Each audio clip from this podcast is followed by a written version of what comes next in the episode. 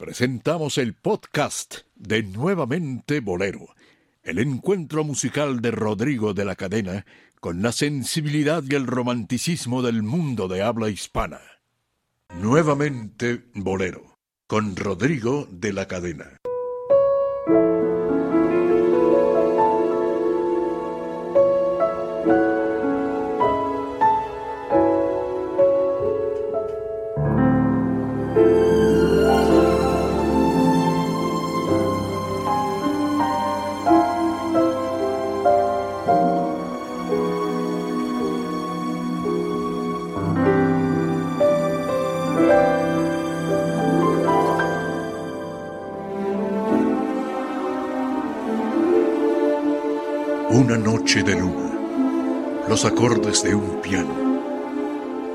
Terciopelo postrado ante voz que acaricia. Todo es tiempo y nostalgia, el ayer atornado. En bohemia y romance, el hoy más se reaviva. Corazones y almas con su amor siempre entero parecieran volver a las noches lejanas que entre vida nocturna y la dulce mañana arrullaba entre notas el eterno bolero.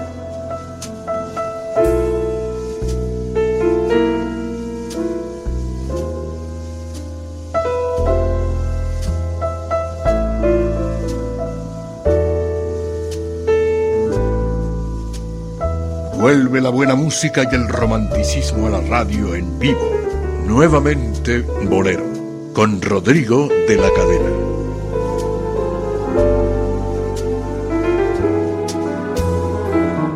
Bienvenidos, bien hallados, bien sintonizados, queridos amigos nuestros, al espectáculo de los sábados por la noche. Desde México Capital difunde para usted la gran diferencia XEDA 1290 kilociclos. En la banda de amplitud modulada desde México Capital, transmitiendo para usted a través de Internet en todo el mundo. XEDA Radio 13, la gran diferencia, nuevamente bolero. Sean ustedes bienvenidos, queridos amigos, gracias, gracias por hacerse eh, presentes y encontrarse eh, como todos los sábados en punto de las nueve de la noche. Eh, les saluda su servidor y amigo Rodrigo de la cadena y siempre para un servidor y todo el equipo que laboramos aquí en Radio 13, en la gran diferencia. Es un placer saber del encuentro eh, el encuentro de amigos, el encuentro eh, bohemio que se da cita todos los sábados en torno a esta mesa, estos micrófonos, que con tanto eh, cariño y con tanto respeto, pues em, tenemos enfrente de nosotros como una responsabilidad intachable. Señoras y señores, saludo a todo nuestro equipo de colaboradores que ya está listo para iniciar este sábado de nostalgia, de romance, de buena música. Así es que, pues qué mejor que saludar a nuestro equipo de profesionales. Ya está ahí detrás del cristal don Héctor Bernardo en la producción, productor de esos que ya no hay. Sí, de los de adeveras. De los de adeveras. Y ya escucharon la voz de Dionisio Sánchez Alvarado, que estoy con nosotros, sábado, ritmo y sabor. Hola, ¿qué tal? Muy buenas noches, Rodrigo. Sí, es cierto, ¿eh? es, me comentaba un amigo que tengo que ahora ya se... ¿Quién lo viera? Antes él, este, este amigo que tengo hacía programas de radio muy buenos y después ya se dedicó, se contactó, hizo programas con el Loco Valdés y de pronto se puso a hacer programas de televisión puros cómicos, ¿eh? puros programas cómicos y decía, para poder mover este dedito y hacer Q, no cualquiera lo puede hacer. Y Héctor Bernardo Álvarez es de estos productores que saben mover el dedito. Sí, y digo aquí en la cabina, ¿no? No sé lo que haga en su vida privada con su dedito, pero al menos aquí para, para producir eso sí. Lleva muy bien el programa. Saludamos a Marta, Martita Valero, gracias por estar con nosotros. Gracias a Nelly, a Leti, a Lee, en la eh, pues eh, colaboración, por supuesto, también en la producción. Y en mis, nuestra querida Elizabeth Flores, que está en la coordinación general de esta emisión. Saludamos a todo nuestro equipo de profesionales. Vamos a iniciar con música porque hoy tenemos un programa de mello. y, no es tanto así el, miedo, eh, así banal. Vamos a abordar el tema, un tema muy difícil, un tema muy escabroso, un tema pues que eh, las investigaciones eh, de todo un siglo han eh, descubierto las trágicas escenas de las terribles muertes en la vida artística de México y del mundo. Hoy, en torno al bolero, que es nuestro tema, vamos a hacer un recorrido por esas muertes eh, trágicas. Eh, vaya, todas las muertes son trágicas, pero también depende con el cristal con que se mire, ¿no? Porque eh, para algunos la muerte es, es un episodio, es, un, es lo más natural de la vida. Sí, claro pero para otros eh, depende también las circunstancias en las que se dé. Eh, por ejemplo, los famosos suicidios que tanto eh, escándalo provocan en las, pues en las sociedades. Sí. Y por supuesto los, los crímenes de, de pasión. Sí. y en el bolero, así como en la música de la época dorada, a través de los protagonistas de esta misma se dieron eh, muchos de estos casos de mm, de pues de muertes eh, que causaron pues eh, mucha mucha vaya muchos medios lo cubrieran sobre todo cuando es gente famosa no hoy vamos a hablar de esas muertes trágicas de esas de esos decesos eh, algunos provocados, algunos eh, incitados, eh, algunos pues por desgracia cayeron en, las adicciones, en muchos tipos, en todos los que hay, y también las propias adicciones han sido un, un leitmotiv. Sí, dicen algunos que, bueno, en el ambiente artístico, por si usted no lo sabe o se ha dado cuenta tal vez, pero quienes hemos estado en contacto con el ambiente artístico, nos damos cuenta que realmente llevas otra vida, llevas otro ritmo de vida. Tu día es de 24 horas, pero quisieras que te rindiera 48 por tantas cosas que tienes que hacer. Corres muchos riesgos en la noche, en los viajes, en el mismo escenario corres riesgos. ¿Por qué? Porque hay músicos que han muerto de una descarga eléctrica al tocar una guitarra o al tocar un micrófono. Eh, ha habido casos... O enfermedades, eh, fatales, ¿no? Exactamente. Entonces, en el ambiente artístico la vida es más rápida que como comúnmente lo lleva, digamos así, entrecomillado, la gente normal. Todos somos gente normal, pero cada quien se mete en un ritmo de vida que uno decide, al que decide uno entrar. Y sabe uno los riesgos a los que se está exponiendo uno. Y lógicamente eh, se expone uno a cualquier suceso que puede desencadenarse en un fin trágico, como bien lo mencionas. Eh, no es de que uno lo esté buscando, simple y sencillamente uno sigue el camino y se encuentra topecitos en el camino, baches en el camino que tiene uno que ir esquivando. Y hay quienes, desgraciadamente, no los pueden esquivar y hay quienes por una mala decisión y digo, una mala decisión tanto como en suicidio, como en el hecho de aceptar un contrato que no dicen algunos, nadie debe de haber aceptado ese contrato si no, no hubiera fallecido en el accidente X, sucede. Son decisiones que se tienen que tomar, como bien lo dice Rubén Blades en una canción, decisiones, donde habla precisamente de esas, esas de esos momentos trágicos en la vida de la vida te da sorpresas. Exactamente, entonces es un programa que realmente explora parte de esos hechos en el ambiente artístico. Bailarines, actores, cómicos, mucha gente, todos se ven envueltos en un hecho de esa naturaleza. Y para iniciar una canción que describe perfectamente esta eh, dualidad entre la vida y la muerte, precisamente fue una chilena reconocida hoy día como una de las grandes folcloristas de Chile, de este país que ha dado tanta poesía, tanto arte. Eh, y así como esta mujer compuso un himno a la vida, así también terminó con la propia. eh, gracias a la vida, sin duda alguna, fue y ha sido una paradoja, una canción de doble moral, porque quien la canta y Violeta Parra fue sin lugar a dudas quien la, quien la compone como una gratitud hacia, hacia el designio divino de, de su propia vida, de su propia existencia, pero también pareciera que, que fuera una carta de despedida. Despedida, claro.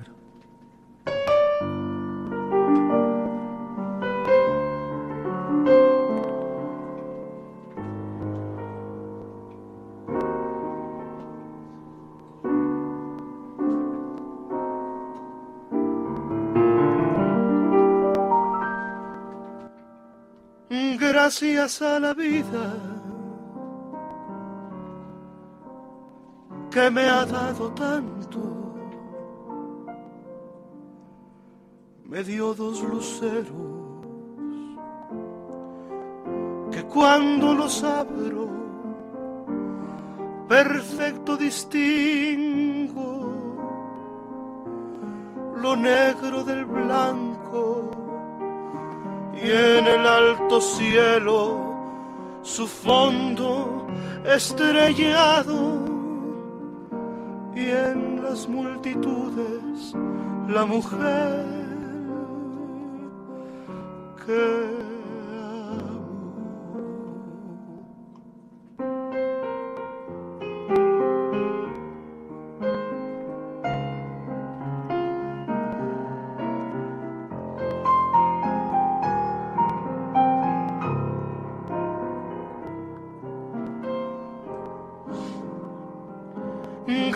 gracias a la vida que me ha dado tanto, me ha dado el sonido y el abecedario, con él las palabras que pienso y declaro, madre, amigo, hermano y luz alumbrando la ruta del alma de la que yo amo. Gracias a la vida que me ha dado tanto, me ha dado la marcha de mis pies cansados, con ellos anduve montañas y llanos y la casa tuya, tu calle y tu patio, playas y desiertos, montañas y llanos. Gracias a la vida que me ha dado tanto, me dio el corazón que agita su marco cuando miro al fruto del cerebro humano, cuando miro al bueno tan lejos del malo, cuando miro al fondo de tus ojos claros, gracias a la vida que me ha dado tanto me ha dado la risa y me ha dado el llanto. Así yo distingo dicha de quebrantos, los dos materiales que forman mi canto y el canto de ustedes, que es mi propio canto, el canto de todos que es el mismo canto. Gracias a la vida, gracias a la vida, gracias a la vida, gracias a la vida, gracias a la vida.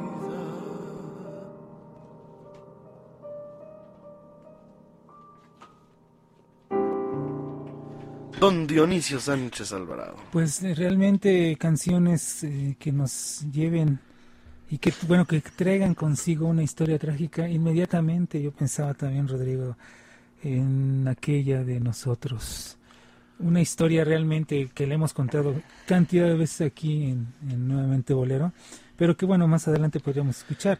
No sé por dónde podamos empezar, porque hay muchísimo material. Yo imagino que tú traes una larga sí, lista. vamos a hablar yo también. vamos a cotejar ahorita nuestras listas. Sí, porque regresando de la pausa, ¿te parece? Claro que sí. Eh, hay muchas, hay muchos personajes, muchos personajes que pues eh, que marcaron precisamente un, pues, un episodio negro, oscuro, en este, en este tema escabroso, en este tema difícil que es el tema de la muerte, em, dramático, eh, teatral a veces también, penoso, amargo, eh, nefando, infausto.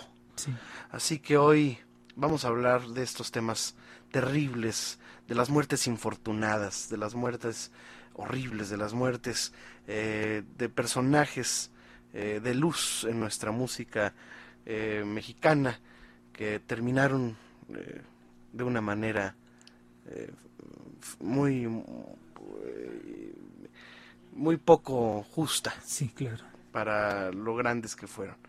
Así que no se pierdan señoras y señores de regresando de la pausa este programa de muertes trágicas en la vida de mm, nuestra eh, música eh, y nuestra, nuestra escena de la época de oro, Héctor Bernardo. Héctor, Héctor, ¿estás por ahí? Un, un segundo. Eh, vamos entonces, pues, a hacer un homenaje a estas personalidades que se fueron de una manera tan trágica, digamos así. Trágica.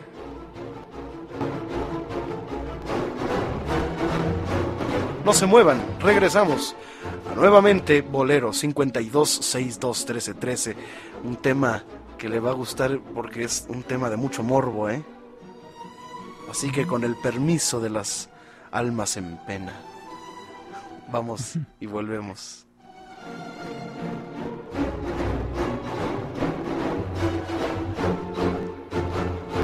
Continuamos con más aquí en Nuevamente Bolero. Después de esta pausa comercial, 14 grados la temperatura, ambiente muy agradable aquí en la zona de Polanco, 9 de la noche con 18 minutos. Continuamos con más, llámenos 52 62 13 13 y una alada sin costo 01 800 723 46 13. Recuerden el Twitter de Rodrigo de la Cadena es arroba Rodrigo de L Cadena, arroba Rodrigo de L Cadena. Lo pueden buscar en el Facebook como Rodrigo de la Cadena, a Dionisio Sánchez Alvarado Dionisio con y a su servidora Marta Valero. Así es que no se pierdan de esta gran emisión.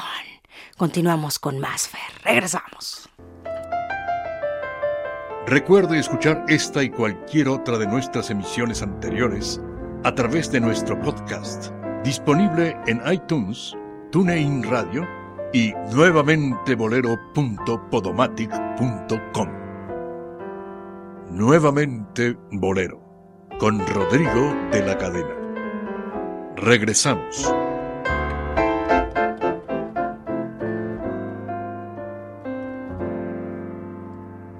No te pierdas las actualizaciones, fotografía, video, calendario y blog de Rodrigo en su página oficial www.rodrigodelacadena.com. Nuevamente Bolero con Rodrigo de la Cadena. Regresamos.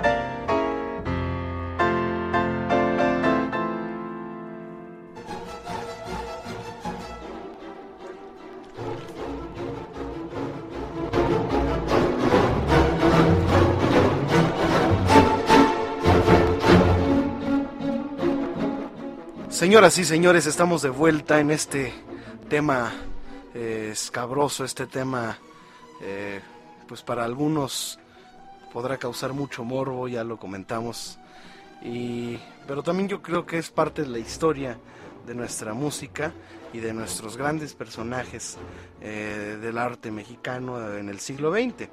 Así que también sería, no podemos obviar este tema, eh, y también que sirva de ejemplo, ¿verdad? Para, para mucha gente que está en el medio y, vaya, que la historia no se siga repitiendo como hasta ahora. Y para mm, hablar así, vamos a este bloque a hablar así a mano alzada de algunas de las eh, figuras eh, que de la canción en los años 40 sobre todo, que tuvieron este destino fatal. Y para esto, eh, antes de que cotejemos nuestras listas, eh, Dionisio Sánchez Alvarado y un servidor, quiero saludar a un experto en el tema, que es eh, investigador, biógrafo de María Luisa Landín, Manuelita Riola, Genaro Salinas, también de Lucha Reyes y de muchas otras personalidades de nuestra canción internacional, por supuesto desde México, ¿no? Experto en duetos, coleccionista, un hombre apasionado de la música y un mejor amigo. Querido Omar Martínez Benavides desde Tamaulipas, ¿cómo estás? Muy bien, Rodrigo, desde Ciudad Victoria, te saludo. Desde Ciudad Victoria. Un saludo hasta Ciudad Victoria, mi querido Omar. Gracias. Fíjate que, pues, eh, no hemos todavía hablado de nombres, pero quiero que me ayudes a pues con tu conocimiento, eh, a ampliar un poco el tema y hacer una introducción primera, mi querido Omar, del tema de las muertes trágicas. Bueno, pues es que eh, ciertamente en el mundo de la farándula, de la música y del cine, pues eh, sí hubo muchas muertes que fueron trágicas. En el caso del cine, pues Pedro Infante fue una muerte trágica que tuvo en un accidente de aviación. Este, y en el, en el caso de, los músicos, de los cantantes, pues hubo muchos que tuvieron muertes trágicas. Este, en, accidentes, eh, eh, Luis Alcaraz falleció en un accidente carretero en el 63 en San Luis Potosí. También falleció en un accidente carretero eh, Ernesto Cortázar. También falleció en un accidente carretero el este, Álvaro Carrillo. Compositor Álvaro Carrillo. Este eh, trágico, trágico, mucho muy trágico todavía fue la muerte del gran tenor, tenorino más bien, Luis Pesaldaña, que fue una voz de los años finales de los 30 y 40, muy buena voz, eh, que le grabó muchas canciones a, Gabriel Ruiz. También tuvo una muerte muy terrible. También una muerte trágica tuvo Felipe el Charro Y bueno, muchos, eh, seguramente habría, habrá más de eso, me acuerdo. Y este, inclusive tengo grabaciones de ellos. Sí, de hecho nos acabas de enviar algunas. ¿Qué te parece si empezamos a hablar de Luis P. Saldaña? Correcto. Eh, eh, aquí tengo yo dos canciones, una que se llama Sufro. Platícanos pues, un poquito de esta canción, la voy a poner aquí de fondo, ahí se debe de escuchar. Este, mi querido Héctor, ¿se escucha? Ahí está. Bueno, esa canción se grabó en Estados Unidos. Este, acompaña al piano este, a Luis Pesar Daña, precisamente el autor de la canción, de la letra y de la música, es Gabriel Ruiz. Gabriel este, Ruiz. Este, esta, este bolero se detuvo como el, himno gay de los años 40. Es una, una buena composición, es una buena interpretación de, Luis Pesaldaña, era muy buen cantante, era, tenía muy buena voz, una voz muy fina. Y él interpretó varias, hizo varias canciones para, para Gabriel Ruiz con ese, con ese sello de esta canción. ¿Por qué dices que es el himno gay? Él, él era homosexual, ¿no? Bueno, los dos, Gabriel Ruiz y Luis claro. ¿no? Sí, sí, eran, eran los connotados gays de los, de los 30 40. Fueron muy famosos por ese sentido. Y este pues era lo que está diciendo la canción, pues tú escúchala y estás viendo el sufrimiento que tiene por, un hombre, no por una mujer. Oye, ¿cómo fue la muerte de Luis Pesaldaña? ¿Por qué trágica?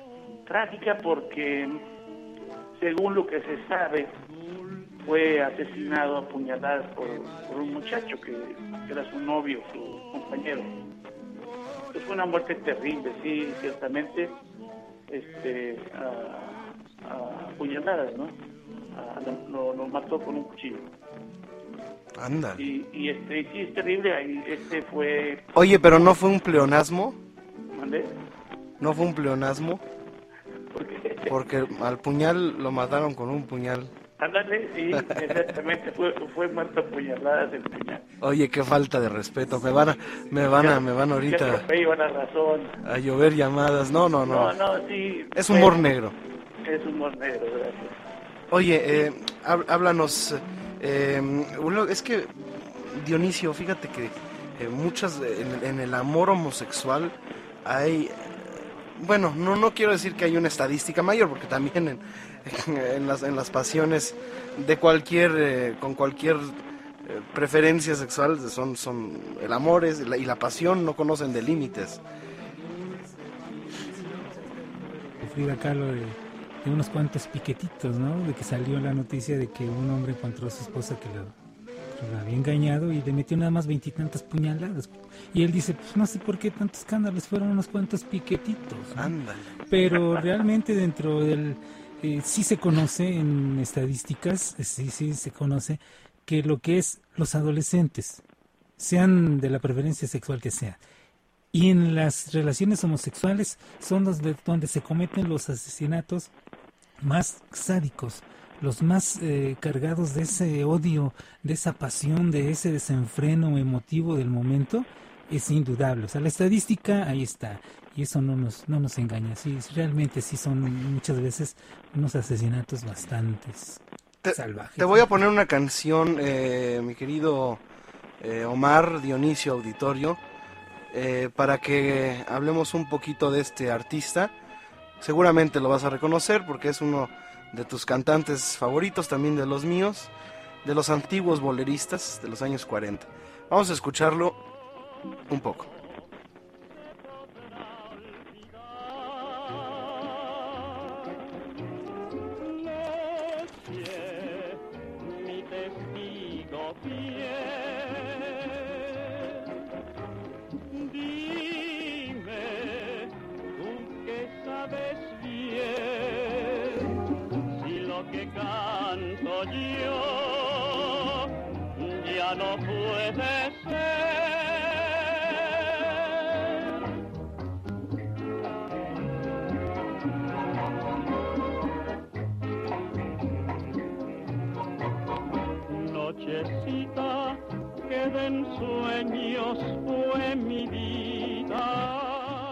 A ver, allí está eh, un, un fragmento de esta voz. A ver, Eduardo, Alexander. Eduardo Alexander. sí era un gran tenor, pero bueno, ¿eh? Tuvo, pues no una muerte tan trágica, pero sí una muerte triste. Porque es de ser un, un tenor muy famoso en los años 40, con una voz extraordinaria y que eh, hizo muchas grabaciones que fueron muy famosas, entre ellas esta nochecita.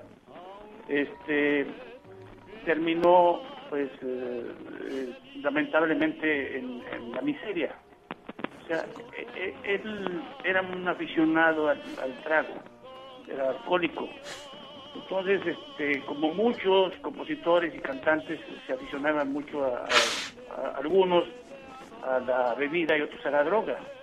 No, no, este, no en vano este, llegaron a ser eh, muy famosos por, ese- por esos detalles. En este caso, eh, Eduardo Alexander, que algunos ubican como originario de Monterrey, pero yo tengo el dato que nació en Tampico. Digo, te digo porque un hermano de él trabajaba en Petróleos Mexicanos en Veracruz y le confió a un amigo mío, un, un coleccionista también, a Luis, eh, Luis eh, Chapa, que ellos habían nacido en Tampico.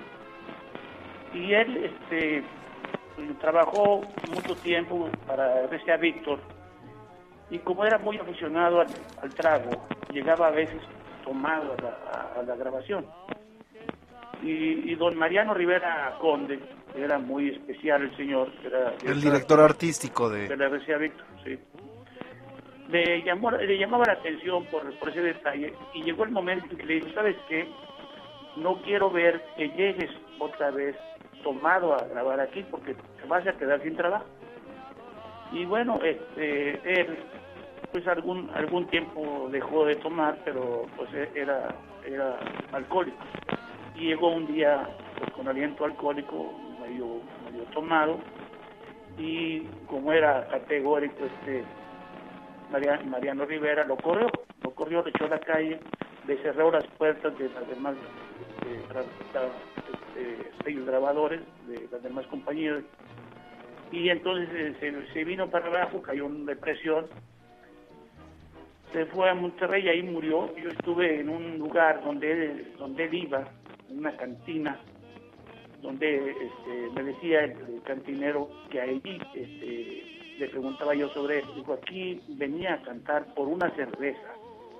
Este, Eduardo Alexander. Fue muy triste la, la muerte de de Eduardo Alexander. Él fue muy muy buen cantante, le grabó Canta Canta y varias grabaciones a Rafael Hernández. Inclusive tengo una foto ahí donde está con la orquesta de Rafael Hernández, que era una de las mejores orquestas que llegaron a México. Y, y, este se quedó sin trabajo y, y murió pues de depresión también y de pues de, de lo borracho, de, de la tomada. Y se apagó su carrera, ¿eh? Des- Sí, desde que dejó de grabar. carrera, Dejó de grabar, hizo muchas grabaciones, tengo una colección grande de grabaciones de él. Este, y me- es uno de mis favoritos como tenor. Y este, lamentablemente pues se fue de esa manera. A ver, Eh, ahora te voy a poner otra grabación para que identifiques la voz. Creo que no te va a costar trabajo.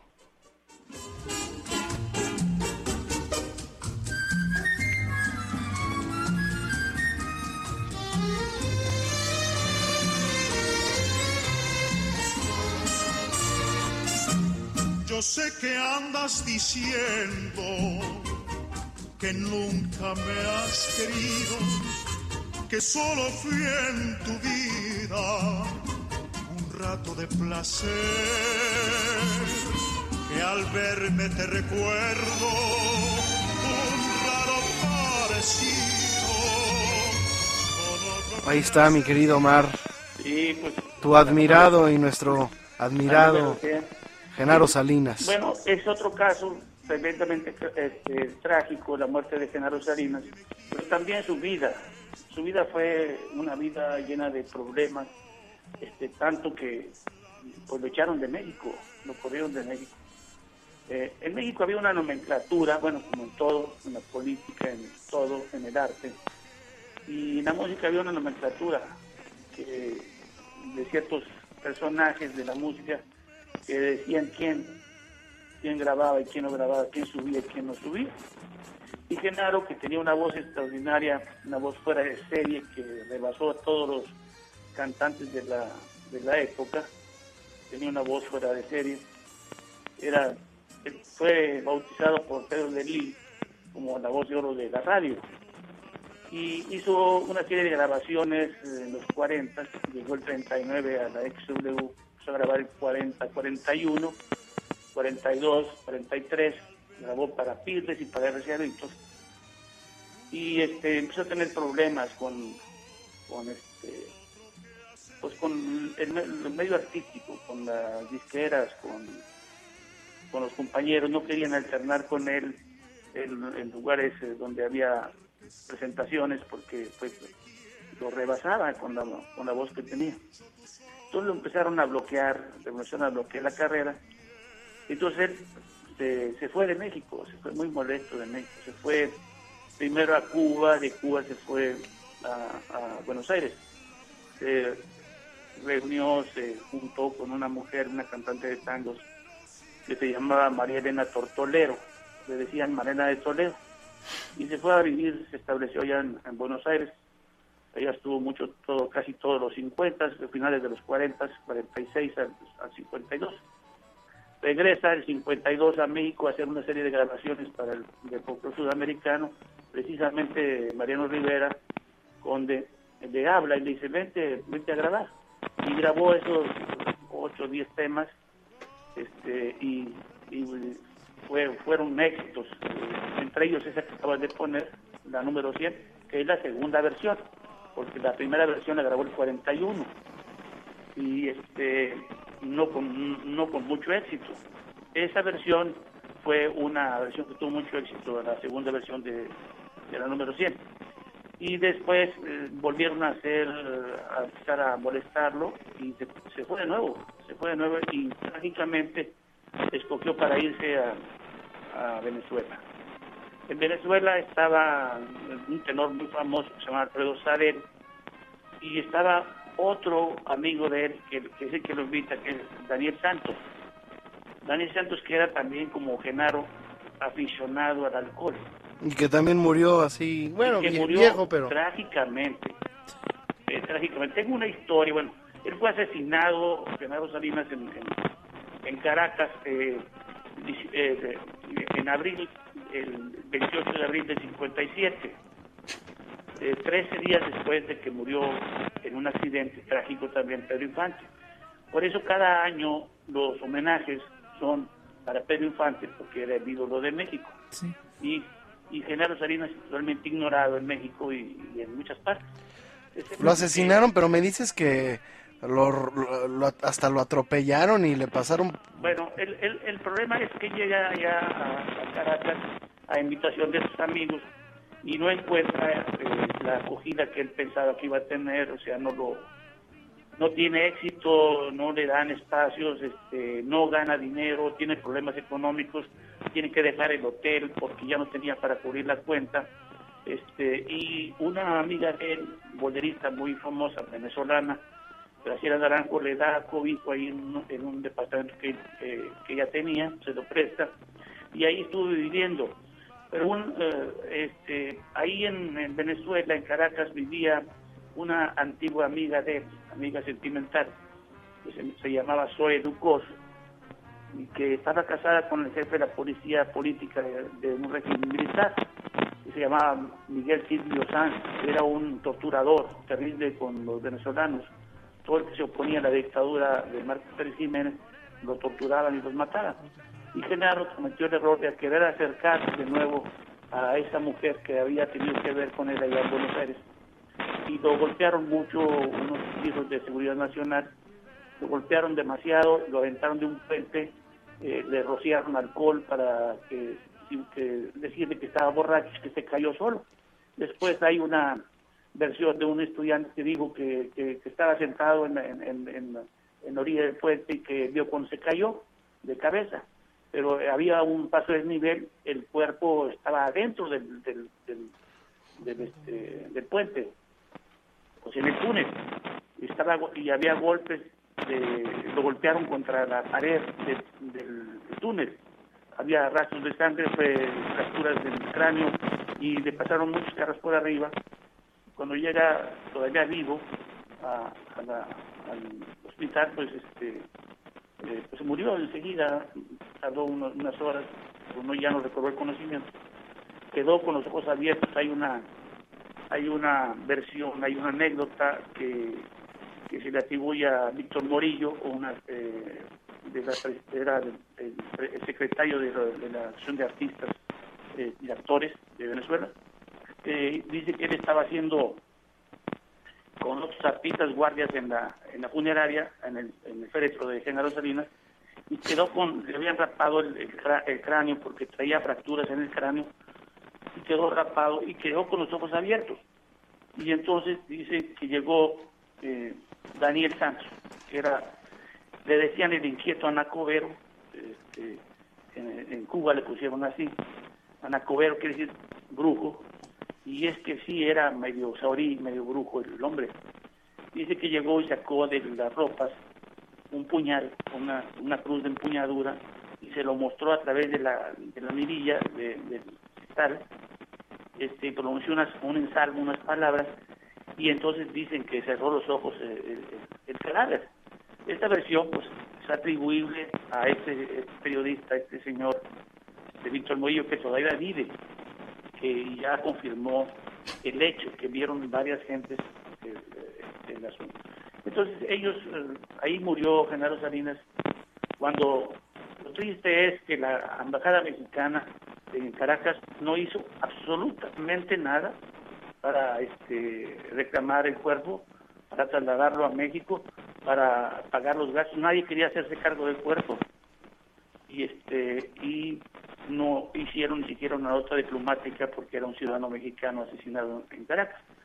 Aparte que había un, grupo de mexicanos artistas trabajando ahí en, un cabaret que se llamaba Pasapoga, entre ellas un artista de, esa época que era Angelina Elizondo, y que no quiso aportar un peso para Genaro Salinas, dijo que no lo conocía.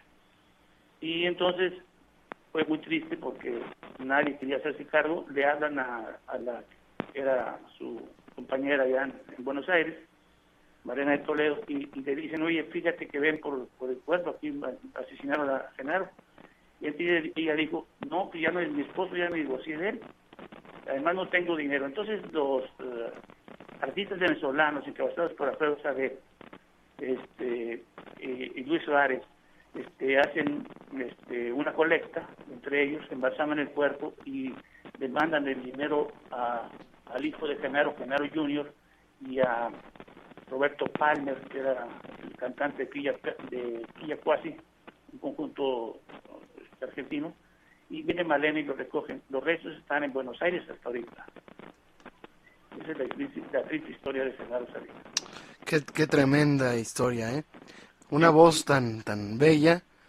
eh, es ser, increíble que haya terminado así. y además este aficionado al alcohol también coincidía con, con todos los demás era le gustaba mucho tomar Sí, además, este, bueno, no era monedita de oro, ¿eh?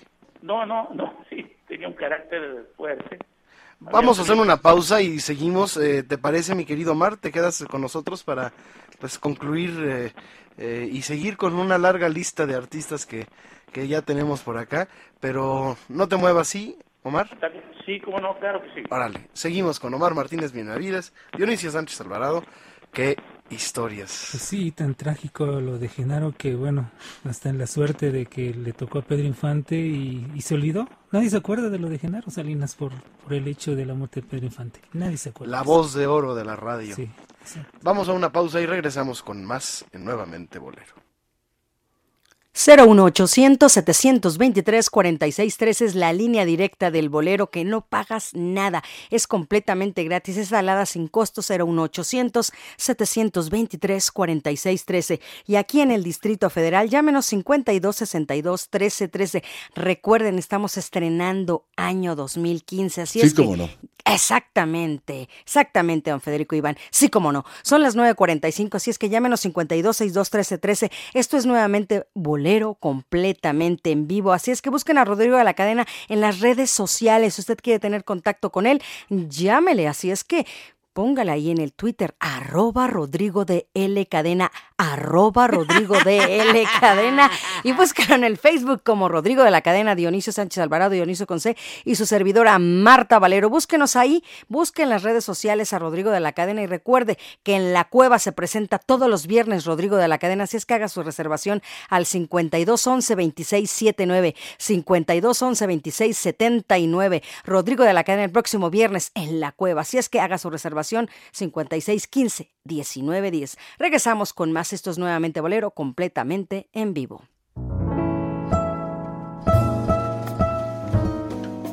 Te invitamos a escuchar nuevamente Bolero en vivo, en su computadora o dispositivo móvil en tiempo real y calidad 100% digital a través de la aplicación gratuita TuneIn Radio. No le cambie, que ya vuelve nuevamente Bolero, con Rodrigo de la Cadena.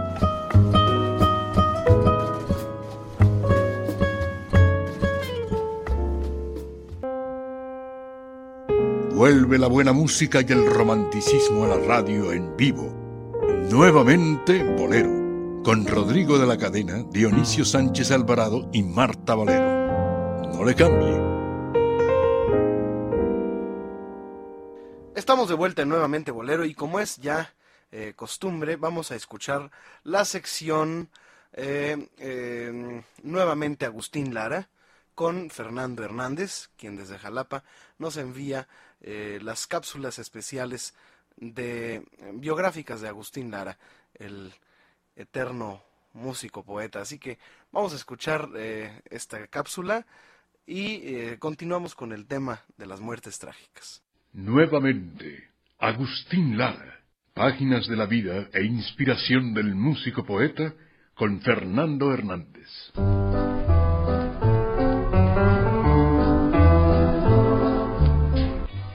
Desde la ciudad de Jalapa, en el estado de Veracruz, su servidor Fernando Hernández Guerrero les envía un cordial saludo.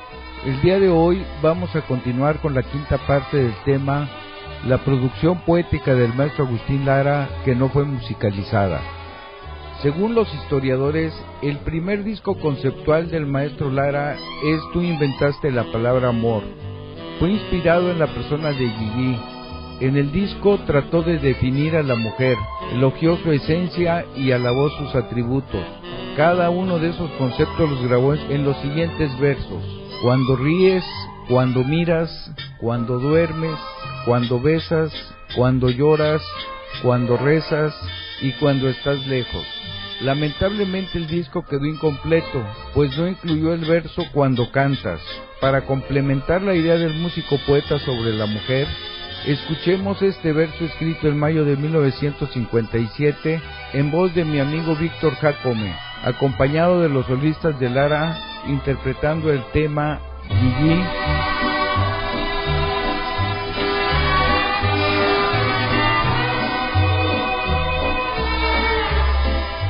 Yo he visto a un ruiseñor morirse de tristeza cuando te oyó cantar y mi cabeza se venció como una estrella oscura al escuchar tu voz que iluminaba el cielo. No sé de qué rincón de la vida brotaba aquel canto. Rezaba el mar y la selva colgaba una tiniebla de oro en sus rumores. Caminaba tu canción por el firmamento y un coro de ángeles salía a su paso y la seguía con el rumor de sus hojas cerradas. Tú cantabas. Se movían rítmicamente las flores de los cerezos, imitando el movimiento de tus labios, que eran como la clave de un milagro. Las lágrimas del río apagaron sus sollozos, incapaces de completar la sinfonía. En el lago de mi alma, el despertar de los cisnes fue discreto, casi mudo, temeroso de manchar con su aleteo la dulce melodía que alumbraba su sueño.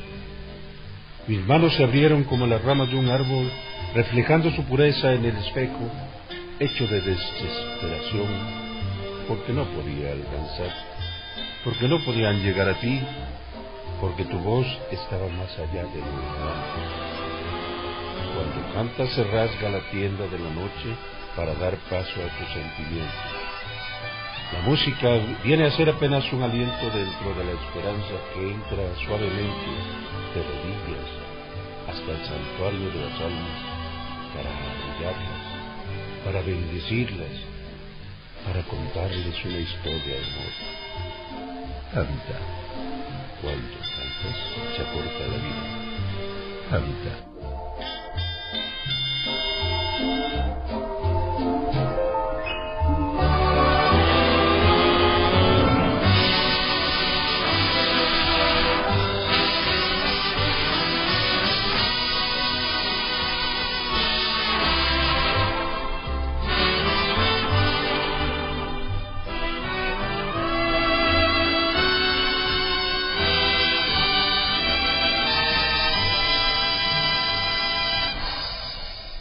Se pierda la continuación de esta cápsula en la segunda hora de Nuevamente Bolero. Mi querido Omar Martínez Benavides, bueno, pues ya escuchamos esta cápsula, Agustín Lara, gracias por esperar con nosotros. ¿Y qué te No estoy al parece aire, no si... estoy al aire. Sí, sí, estamos al aire ya, estamos al aire, ya de vuelta. Eh, y te quería yo, yo decir, eh, bueno, ya nos ya comentamos lo de Genaro Salinas, Luis P. Saldaña y este Eduardo Alexander. Eduardo Alexander y mm, eh, Luis Arcaraz ya nos habías dicho también, murió en un accidente automovilístico, pero así a, a grandes rasgos eh, del Charro Gil, ¿qué nos puedes contar? Bueno, de Felipe el Charro Gil, pues fue un fue parte inclusive de un cuarteto que formó con los hermanos Martínez Gil. Este compositor. Esposo de Eva Garza. El esposo se casó con Eva Garza, que era la mera mera. Eva Garza fue muy famosa en Estados Unidos, trabajó en la CBS, en, la- en el programa de las Américas y él le acompañó, tenía un, él tenía un cuarteto también, un grupo de los caporales, los caporales. los caporales y este como cantante era muy malo, o sea, no era buen cantante, era buen compositor, pero no no era un buen cantante y ese pues eh, ese ¿Y por qué la, tra- la tragedia en la muerte? era aficionado a, también al alcohol, ¿eh? Era aficionado al alcohol. Él se divorcia de, de, de Eva Garza, que yo alcancé a conocer a ella, Eva Garza, cuando yo era niño. Alcancé a conocer, tú, Rodrigo, a Luis Alcaraz, cuando yo era niño, este, en una, en una serenata, eh, allá en la frontera. Y por eso te digo que los tengo presentes. Y, y en el caso de, de Charro Gil, pues él le acompañó mucho con, con los caporales, estuvo, anduvo en giras en Estados Unidos. Este, en México no tuvo mucho éxito, hizo unas grabaciones también allá en Estados Unidos, tengo las grabaciones de, de ellos. Y se separa de Eva Garza, que fue una bolerista muy famosa, inclusive cantó tangos y, y era muy buena, cantó congas. Sí, cómo no, la recordamos muy bien. Y esa es- ella muere el 65, parece, en Phoenix. Este, y entonces se separa de ella y se junta con una con una este cantante famosa eh, en aquel tiempo en, en que, que fue muy famosa en ese tiempo en los 60 y ella se llamaba Cristina Pastor Nos enviaste, de hecho, un, un material con Te- ella. A ver si lo escuchamos Un regresando. material a, de, a dueto que hizo ella con, con, con Charo Gil. Sí. Este, ella cantaba bien, ¿eh? Ella cantaba bien. Todo lo trágico de esta muerte es que ella trabajaba en un centro nocturno y entonces ahí iban, este, vivían en un departamento en la Ciudad de México. Entonces él la acompañaba siempre a esta cantante en el bar donde trabajaba y ahí este se juntaban este y y este y la escuchaba ahí la acompañaba. En una ocasión este estando ahí estando ahí él tomando este se este se despidió porque la porque la muchacha tenía varias presentaciones y la última era en la madrugada. Y yo había tomado mucho y se fue al departamento, ya muy tomado, mucho, muy tomado, y se acostó y estaba fumando y se quemó el, cigarro, se quemó el colchón. Entonces este, se incendió el departamento y él, y él no pudo salir.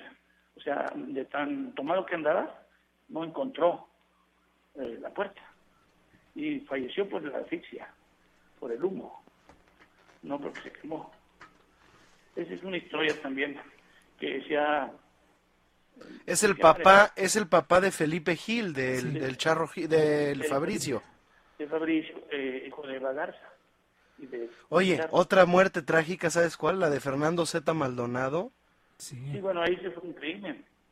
Un Sí, crimen, los asesinaron en su cama. Sí, fue un crimen ese para robarlos, pero no solamente ese, también el de, el de, el de este, mm, el autor este famoso compositor, este, Ferrón, este, ¿cómo, se, ¿cómo le decían a este? Eh, bueno, ahorita me acuerdo. Oye, Omar, ¿a Joaquín Pardavé sí lo enterraron vivo o no? Pues bueno, hay una historia ahí que dicen que sí lo enterraron vivo, que este, que después abrieron el, el- el féretro y que lo encontraron boca abajo Y arañado, ¿no? y arañado el- el- el- la, la pared, las paredes del féretro. Pero la familia dice que no es cierto, que no nunca se le... Pues ni modo que digan de que sí es cierto. ¿eh? Sí, son de, que esas- no, que no son de esas cierto, cosas, ¿no? que estaba muerto cuando murió. Este, sí, y entonces el caso de, de Charo Gil fue muy lamentable porque este, falleció de esa manera. Ahí te mandé dos grabaciones que hizo con que hizo con Cristina Pastor, una que se llama Confesión, que fue muy una canción muy famosa eh, en los años 60 la grabó este, acá en, el, en, en- Texas. La vamos a escuchar regresando de la pausa y agradecemos muchísimo tu participación, Omar, como siempre. Tu colaboración es, bueno, maravillosa. Gracias todo lo que nos aportas en, en la historia de la música. Eh, vamos a, a despedir a nuestro querido Omar Martínez Benavides, no sin antes agradecerle pues tanta, tanta, ta- tanta pasión en su investigación, en su conocimiento por la música. Y bueno, les invitamos a que visiten la página, las páginas que Omar Martínez Benavides administra para que también conozcan eh, las mejores biografías en internet, acompañadas de grabaciones, de eh, unas galerías de fotografías muy interesantes también y de video. Así que, ¿por qué no nos das las páginas, Omar, que, que, que tienes a bien administrar? Bueno, yo le hice una página a mi querida amiga María Luisa Arandín, a la cual pues todavía le, le lloro. Fue mi amiga, la quise mucho, la adoré, la idolatré. Le hice una página y la ¿Cuál es? dirección es, eh, www.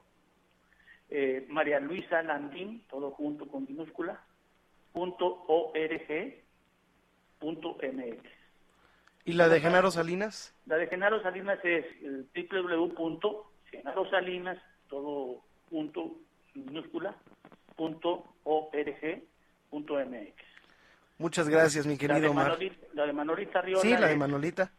es www.manolitaarriola, con, con i, no arreola, arriola, punto org, punto mx. Manolita Arriola fue una cantante muy famosa que también eh, le, tengo, le tuve mucho aprecio. Fue la primera en grabar Amor Perdido. Fue la primera que grabó Amor Perdido, fíjate, en 1939, en septiembre. Tres meses la grabó en septiembre, en tres, eh, en tres disqueras distintas. Y, y un- un- unos, me- unos meses antes la había grabado eh, con el Cuarteto Flores, eh, este, del autor, de Pedro Flores. Había grabado este, este, el, eh, el- un puertorriqueño que fue cantante del Cuarteto Flores. Este, y tengo las grabaciones esas pero fui muy, muy, muy... Esas son las páginas que, que tengo que le hice yo a estos artistas. Las vamos a consultar, mi querido Omar, una vez más. Gracias. Vamos a una pausa y regresamos. Gracias, querido Omar. Sí, Rodrigo, para servirte. Estamos de vuelta en Nuevamente Bolero después de este brevísimo corte. Estamos Muchas- en vivo. Muchas Eh, gracias, Omar Martínez. Claro que sí. 1313 y una alada sin costo 01800 723 4613. Recuerden, estamos completamente en vivo. Son las 10 de la noche con 3 minutos. Llámenos, llámenos. Arroba Rodrigo de L Cadena. Arroba Rodrigo de L Cadena. En las redes sociales pueden encontrar a Rodrigo de la Cadena, el talento mexicano del bolero. Así es que el talento mexicano del bolero se llama Rodrigo de la Cadena. Así es que no se lo pierdan, síganlo. Búsquenlo en el Facebook como Rodrigo de la Cadena. Pueden mandarle ahí un saludo, una felicitación. Así es que todo lo que usted quiera saber de Rodrigo de la Cadena en su página, que es muy sencilla, www.rodrigodelacadena.com www.rodrigodelacadena.com y recuerden que se presenta el próximo viernes 9 en la cueva Rodrigo de la Cadena. No se puede perder. Usted puede iniciar este año yendo a ver un buen concierto el próximo viernes, escuchando al gran bolerista de México, Rodrigo de la Cadena. Haga su reservación al 56 15 19 10, 56 15 19 10 y 52 11 26 79. Un saludo a nuestra coordinadora general Elizabeth Flores, que estuvo malita y ya está mejor, y también Nelly Ali, que estaba malita, ya también está mejor, y un saludo también a Leti Ali, a Héctor Bernardo Álvarez y Fer aquí atrás del cristal. Así es que continuamos con más. Esto es nuevamente Bolero, completamente en vivo. Regresamos. Recuerde escuchar esta y cualquier otra de nuestras emisiones anteriores a través de nuestro podcast, disponible en iTunes, TuneIn Radio y nuevamente bolero.podomatic.com. Nuevamente Bolero, con Rodrigo de la Cadena. Regresamos. Rival de mi cariño, el viento que te besa, rival de mi tristeza, mi propia soledad.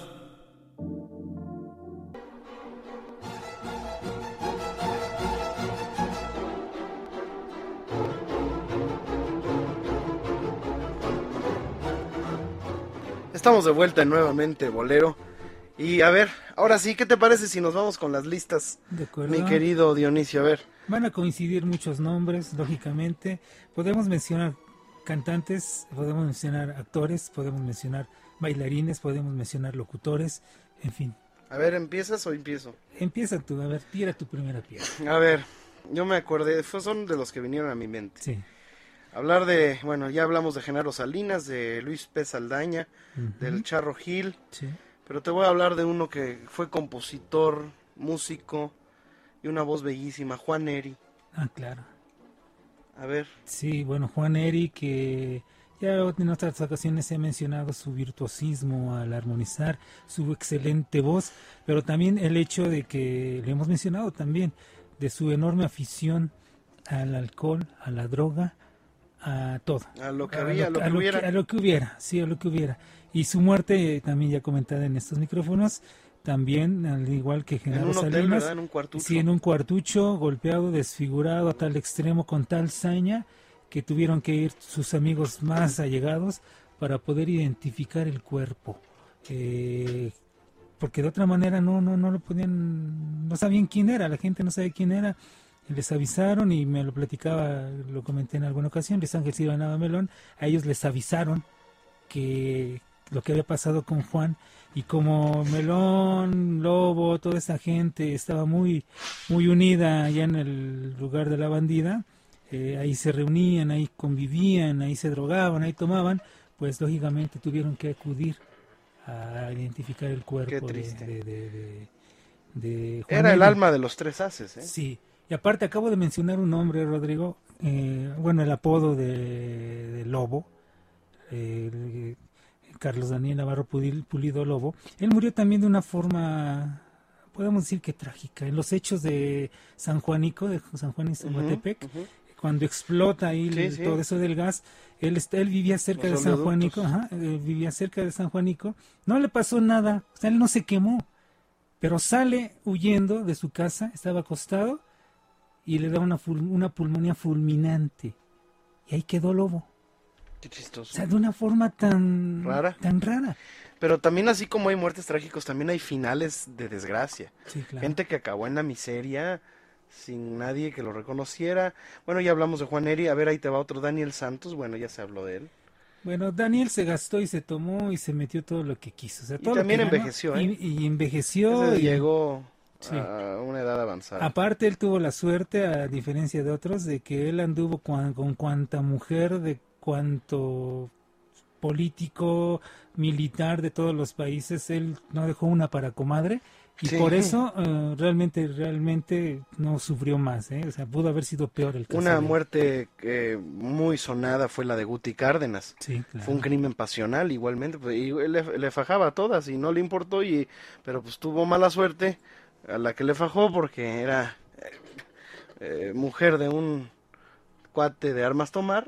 Sí. Y en una cantina en el Salón Bach, a los 29 años de edad, murió eh, por un disparo. En un- la bala que mató a Guti Cárdenas incluso está exhibida en el Museo de la Canción Yucateca en Mérida, Yucatán. Este, pues el ruiseñor del Mayab, autor de Nunca, Ojos Tristes, Ella, El Caminante del Mayab, eh, pues murió de esa manera.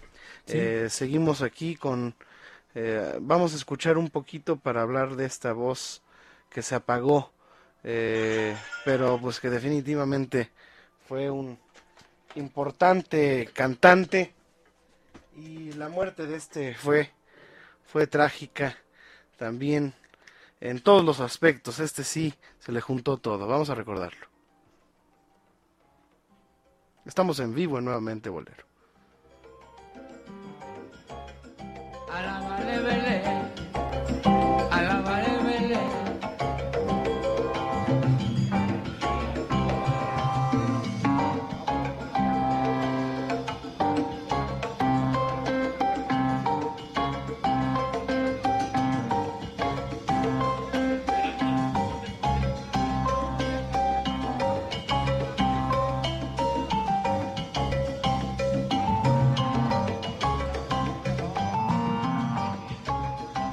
Estamos escuchando el Vamp, ¿verdad? Sí. De esta, de esta antes de que entrara, ves que ya estaba tan mal que esta es una versión en vivo. ¿eh? Sí, no, y, Y por eso la puse, porque ya no sabía ni lo que hacía el pobre. Sí. Este, Hay videos, hay videos en YouTube que usted encue- puede encontrar Fuertísimos. en donde él, eh, eh, presentaciones en televisión donde él... No era, no estaba. No estaba, o sea, la orquesta estaba sonando y de pronto estaba el tema sonando y él dejaba de cantar y de pronto retomaba X canción sobre el fondo musical que le estaba acompañando a la orquesta. ¿eh? A ver, súbele un poquito. mísero. Yo soy el cantante. Yo ya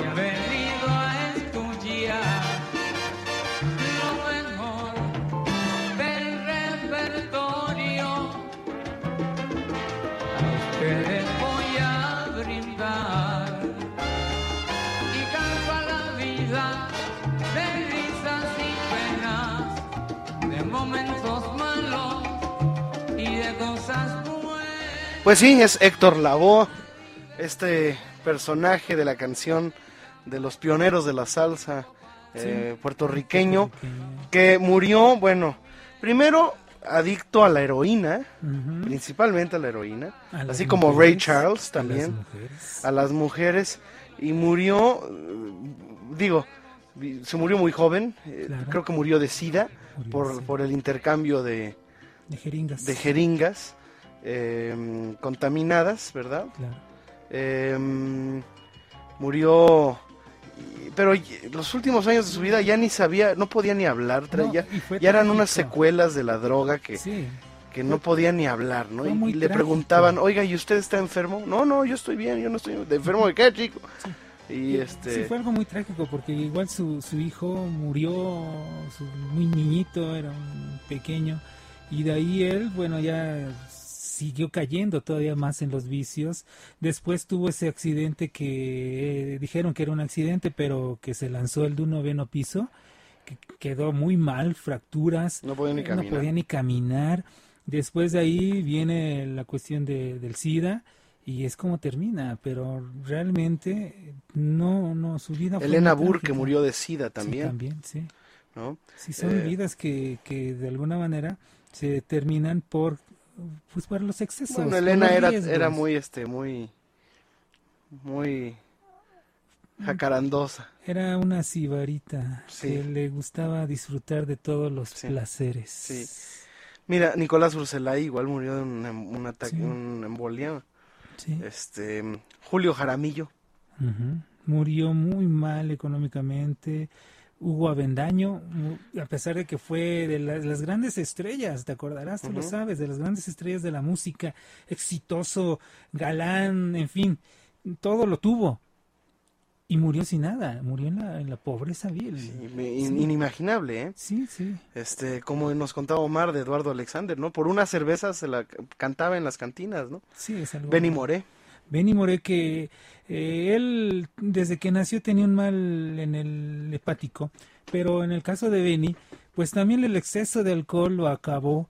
Y si ustedes llegan a, a leer alguna biografía de Benny Moré, eh, Amin Tasser me parece que escribió un libro de, de Benny Moré, este es un libro cubano, se relatan los últimos mm, minutos de la vida de Benny Moré, de cuando hace la última actuación que tuvo en la vida, el último tema que cantó fue el de Qué bueno baila usted, y de ahí ya no pudo terminar, ya no pudo seguir con la actuación, lo subieron a un carro de donde estaba actuando, y todo el camino, el relato que hace el testigo que escribió ese, ese, ese- ese- ese relato, es vómito, sangre, lanzaba, o sea, todo el camino Benny Moré estuvo, se desangró totalmente al porque estaba, le salía sangre por la boca. Oye, nariz, parecemos este horrenda. periódico de nota roja. Parecemos pa- la parecemos la que somos el metro.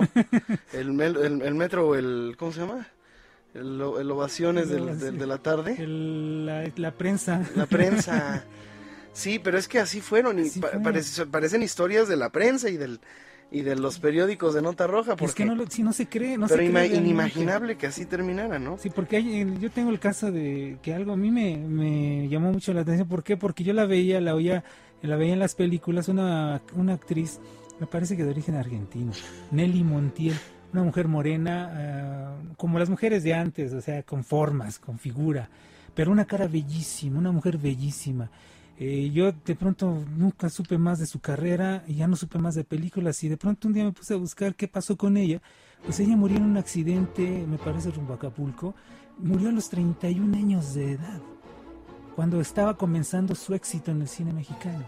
Una mujer que, que trabajó con Tintán en Calabacitas Tiernas, que trabajó con muchísimas estrellas, pero que su vida se vio truncada así, en un accidente carretero, y ahí quedó la vida de una joven actriz de 31 años. Miroslava, ese sí, sí, de Miroslava. trágico se trata y de tragedia y de drama y de, Sí, de pasión. de pasión. Sí. Fue Miroslava, ¿no? Que fue eh, por una mujer, además. Por una mujer. fue además la primera que se apareció en el velorio, esta Rosa Carmina.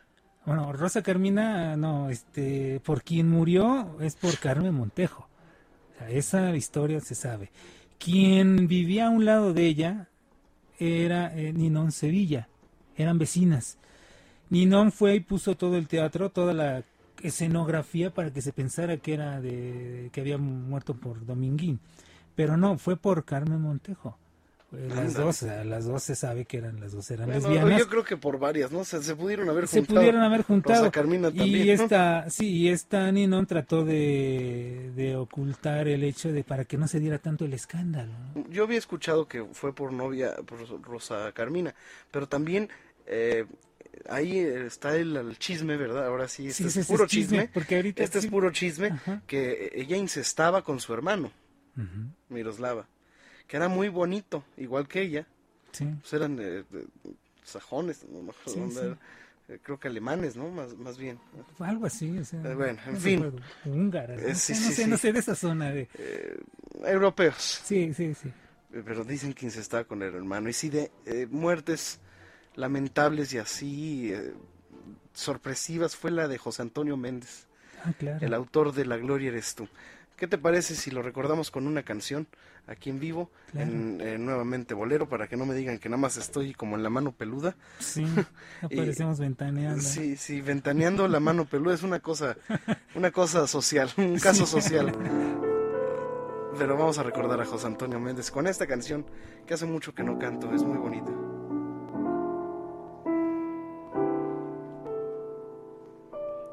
Nos hemos separado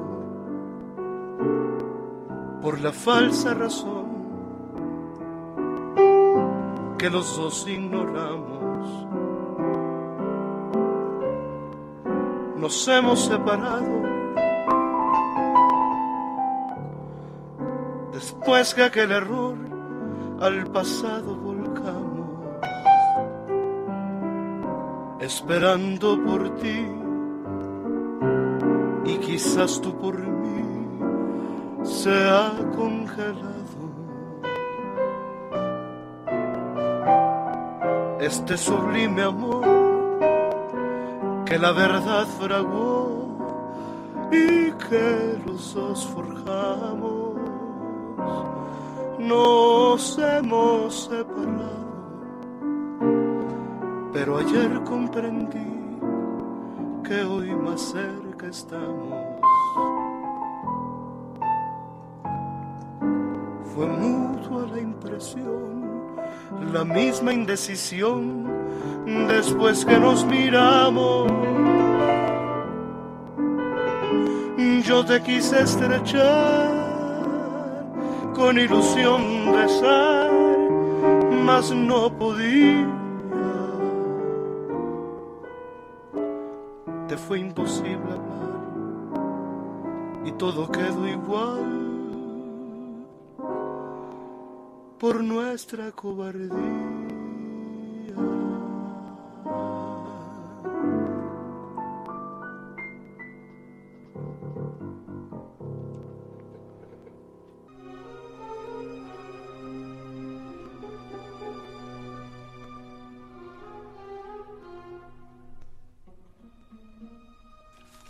Y bueno, a ver, ¿cuál es la historia? ¿Qué pasó con José Antonio Bueno, Méndez? estaban, creo que era en el marco de un festival de bolero, me parece, del festival de bolero, de allá de que del el Boleros de Oro. 89, más o menos por ahí.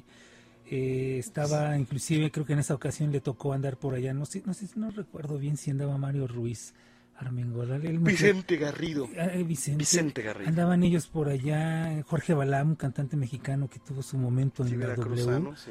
Y él y andaban por allá y, y se enteraron de que, bueno, pues, José Antonio todavía fue, actuó en donde actuaba, convivió, compartió con ellos, sale loco de contento, así como dice la canción, y llega... Sí, se, se la siguieron y salieron Sí, en la mañana, sí, ya, sí, ya, sí, ya. sale, él se va siguió con- la bohemia. Sí. Y se va y llega a la esquina menos transitada del mundo. O sea, en la esquina donde menos carros pasan en todo el mundo. En Igual, La Habana. En la, eh, sí, y en La Habana y, del mundo, pues la más peligrosa del mundo, una de las más peligrosas es la Avenida Zaragoza aquí en México, DF. Pero en Cuba está la menos transitada del mundo, en La Habana.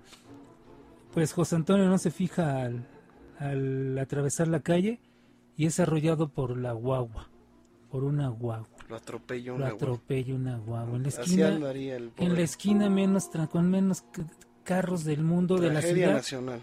con menos carros del mundo. O sea, el, el país en donde menos carros hay, en la esquina con menos circulación del mundo, es atropellado. Bueno, Queda herido.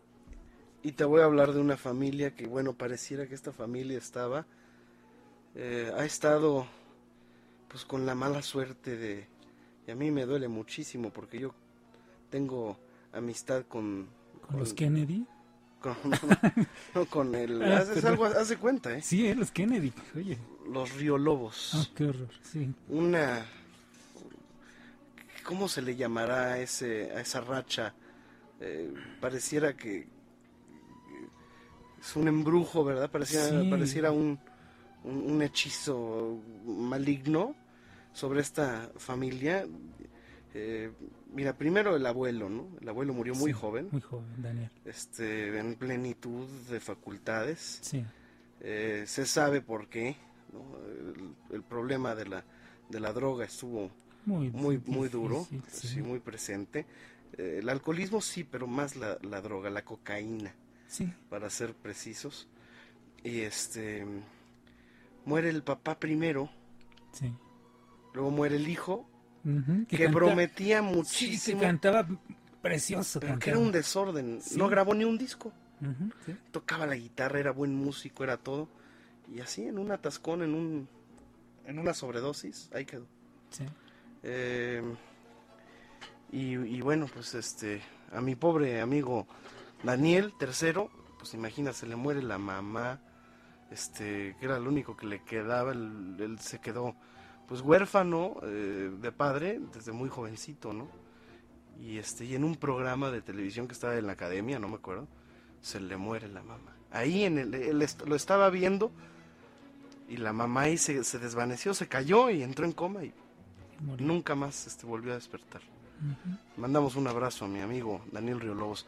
Bueno, ahí están algunos de, de mi lista. Ahora vamos a regresar con la lista de Dionisio Sánchez Alvarado. Seguimos. eh, ¿Ya? ¿Se nos fue el programa? No, no, seguimos. Vamos a la pausa. ¿Qué pasó? Regresamos. Continuamos con más aquí en Nuevamente Bolero www.radio13.com.mx para que nos puedas escuchar en cualquier parte del mundo. En el lugar donde te encuentres, solo dale clic a www.radio13.com.mx.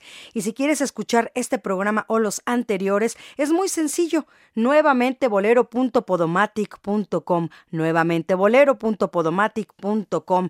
La página personal de Rodrigo de la Cadena es muy sencilla www.rodrigodelacadena.com www.rodrigodelacadena.com Llámenos 52 62 13 13 y una alada sin costo 01 800 723 46 13. Gracias a Héctor Bernardo Álvarez en la producción aquí Fernando Alba está acá atrás del cristal. También un saludo a Nelly y Leti Ali, a Patti Solís y a nuestra coordinadora general Elizabeth Flores. Así es que no se despeguen, continuamos con este programa especial. Son las 10 de la noche con 30 minutos de este 3 de enero, 13 grados centígrados. Regresamos.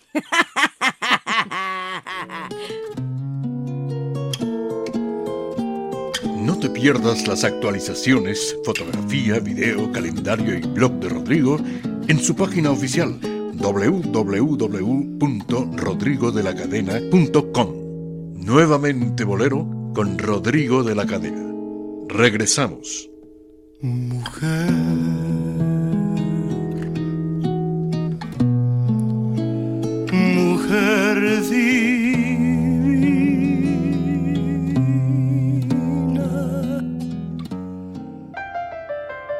Recuerde escuchar esta y cualquier otra de nuestras emisiones anteriores a través de nuestro podcast, disponible en iTunes, TuneIn Radio y nuevamente bolero.podomatic.com. Nuevamente Bolero, con Rodrigo de la Cadena. Regresamos.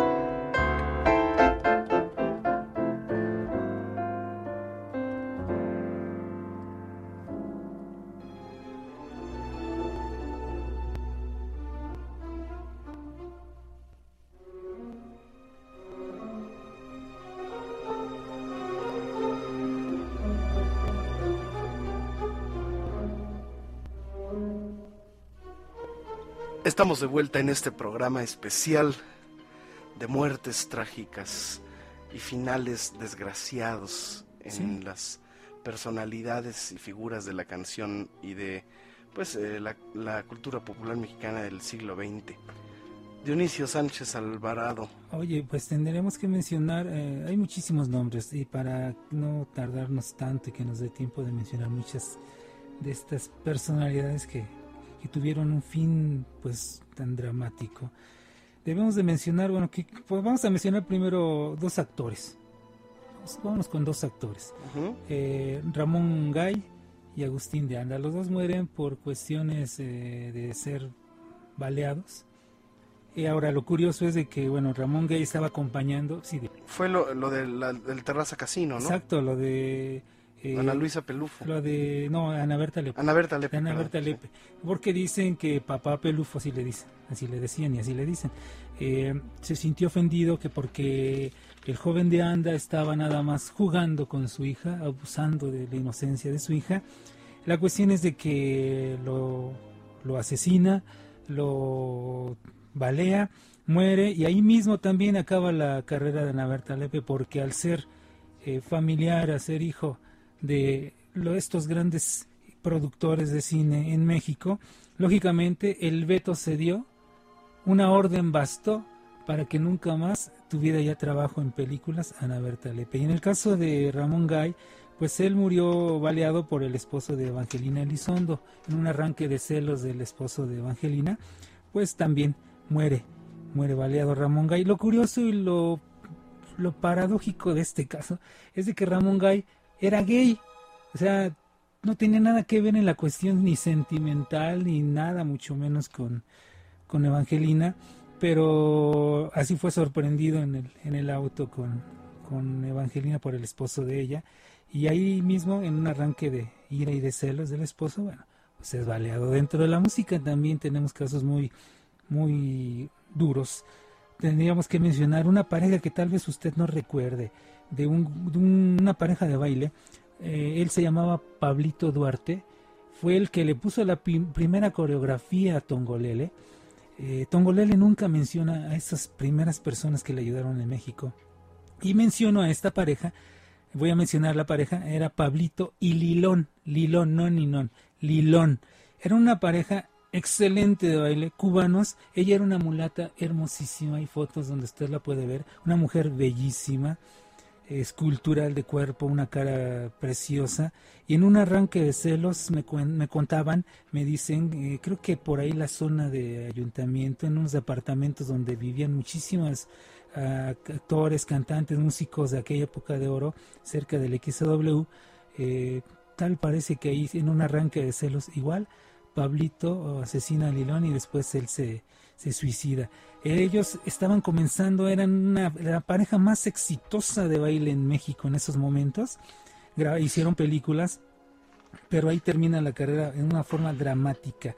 Y también en una forma pero dramática, en estos eh, en este ambiente artístico en aquellos años y también ahora, pero en aquellos años se dio también un asesinato muy cruel, el de Sumukei, la hermana de, de Marco Su, a la que asesinaron y me parece que le hicieron hasta cachitos. Ay. Dios sí, mío. o sea, la descuartizaron, algo así. Lo mismo que pasó con una bailarina y, y vedette de aquellas de los 70, eh, la, la que ya decían la princesa Yamal, que también o sea, por met- andar metida en cuestiones con narcotráfico y todo esto, igual fue O asesinada. un loco que se encontró, ¿no? Sí, y e- ella se sabe, porque inclusive estuvo presa la princesa Yamal, estuvo Ándale. estuvo detenida muchos años, eh, andaba metida en esos problemas, igual al salir pasó poco tiempo y encontraron su cuerpo destrozado, o sea, A ver, yo te dije ahí algunos. Facundo Cabral, Facundo ya lo recordamos, murió sí. asesinado en Guatemala, que ni siquiera iba, era una- un atentado para él, No, un no, grupo de delincuentes eh, que iban por tras un eh, empresario importante y, y bueno, eh, iba Facundo Cabral, le tocó la mala suerte estar ahí y sí. lo ah, asesinan a este filósofo y, y cantor de la vida, eh, un hombre inteligentísimo y simpático, muy inteligente para Sí, sus escritos. Eh, también te dije por ahí algunos, eh, eh, a ver, Dionisio. Bueno, me habéis dicho Guti Cárdenas, José Antonio Méndez, Ya, Facundo. Cabral, los cuales ya, ya dijimos, bueno, ya se mencionó Nicolás, Héctor Lavoe, pero también hay, hay un hay un músico, compositor que murió de forma trágica que me parece que por 1982, un hombre que se llamaba Alfonso Ontiveros, que murió en un accidente de carretera, Guadalupe Trigo Ah, que sí, que, que realmente fue dramático también el accidente. Él muere en un accidente automovilístico, al igual que una cantante que a muchos tal vez no les gustaba, ya por finales del 75, muere una cantante llamada Mónica Igual, que cantaba aquella canción que fue popular, pero popular la del señor locutor. Ella murió también en un accidente, estaba est- comenzando una carrera de estrella, eh, presentaciones en siempre en domingo a nivel estelar y muere también en un trágico accidente Mónica igual, una cantante que dicen que prometía mucho. Vamos a recordar a Álvaro Carrillo con una de sus canciones.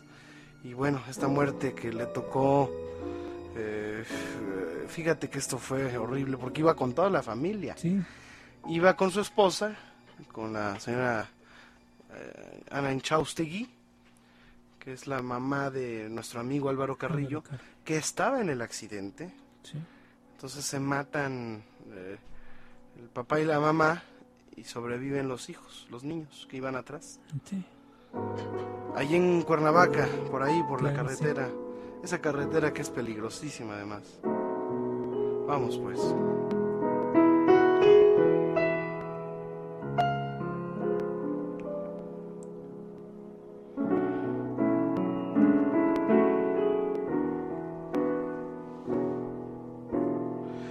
Esta canción tiene mucho que ver con la muerte. Y es una canción de Álvaro Carrillo, que le compuso a su hijo cuando chiquito Álvaro, Alvarito, nuestro amigo, estaba pues en- en- entre la vida y, y la muerte, estaba en un volado.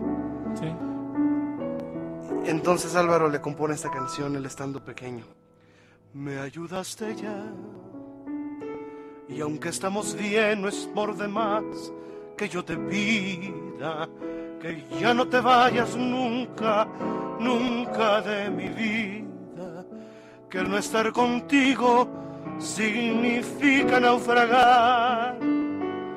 No te vayas, no termina la misión de tu destino. No dejes esta dicha en el camino, que falta lo más bello del amor. No te vayas, no, que ya tomó su rumbo mi barquilla. Parece que diviso ya la playa. Ayúdame a llegar hasta la orilla. Hasta la orilla. No te vayas, no.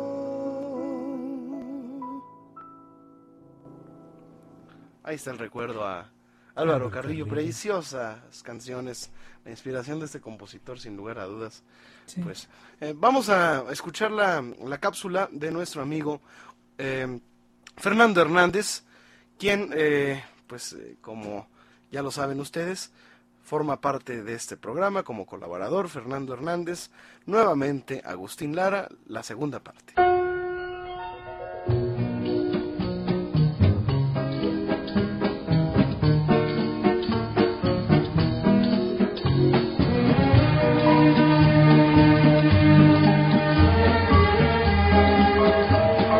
El día 14 de julio de 1958, el maestro Agustín Lara le hizo una carta a la señora Gigi Santa Cruz Gasca. Lleva el título Un día, un pañuelo, misma que se encuentra en el libro Un poco de nuestra vida, publicado en 1992 por el Instituto Veracruzano de la Cultura. Escuchemos esta carta convertida en poema en voz de Víctor Jacome.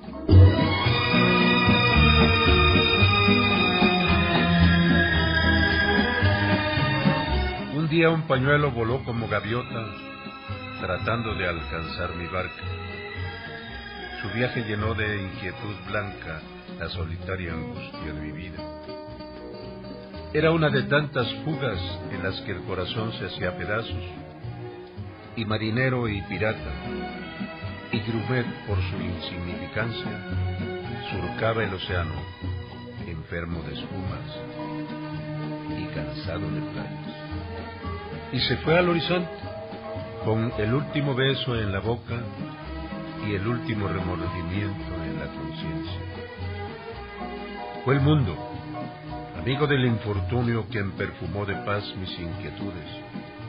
Mil veces el mar se amargó con mis lágrimas, pero también se iluminó con las estrellas que yo le robaba a mis versos hechos para ti, para tu vida, para el crepúsculo de oro que dormía en tus pestañas, y más que nada, y más que todo, para esa pequeña y gran distancia que el tiempo, malvado e inexorable, marcaba nuestras rutas con una indiferencia asesina. Todo se volvió bueno cuando en el camarote escribía yo el mensaje de amor que habría de llevarte mi confesión sincera. No pensé más que en ti, no borré una palabra, fue como una mancha que dejara mi sangre en un papel y que, suavemente perfumada con mi llanto, se doblara en un sobre buscando el único destino que debía seguir, tú. Una ansiedad tremenda me desgarraba el pecho. No sabía si aquella pureza, si aquella ternura acabarían pintándose de ausencia en el acaso. Tiraba la incertidumbre al mar, pero las olas me la devolvían. Sufrí, sí, tal vez unos cuantos minutos, pero después se deshojó un lucero en la ventana de mi corazón y mi vida volvió a iluminarse, a llenarse de fuerza y de sangre, de poesía y de esperanzas. Supe que Dios también sabía sonreír. Entonces, estuve seguro de que aquella ridícula verdad estaba en tus manos. Me convencí de que había llegado a su destino porque llevaba escrita esta sola palabra, tú. Amigos, con esto me despido, no sin antes invitarlos para que escuchen en el siguiente segmento la sexta parte del tema La producción poética del maestro Agustín Lara, que no fue musicalizada. Hasta luego.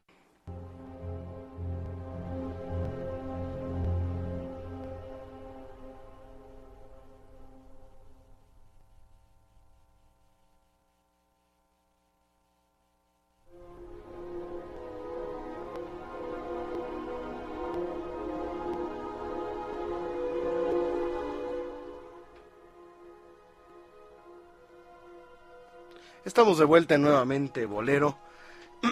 Eh, ya después de escuchar pues eh, la interesante cápsula que dedica Fernando Hernández a Agustín Lara, vamos a una pausa y regresamos, no sin antes recordarle que usted puede descargar esta y cualquier otra de nuestras emisiones anteriores a través de nuestro podcast, que son los programas eh, anteriores, cualquiera que usted quiera revivir o alguno que usted se haya perdido eh, sin comerciales editados gracias a Baniarro Carpio.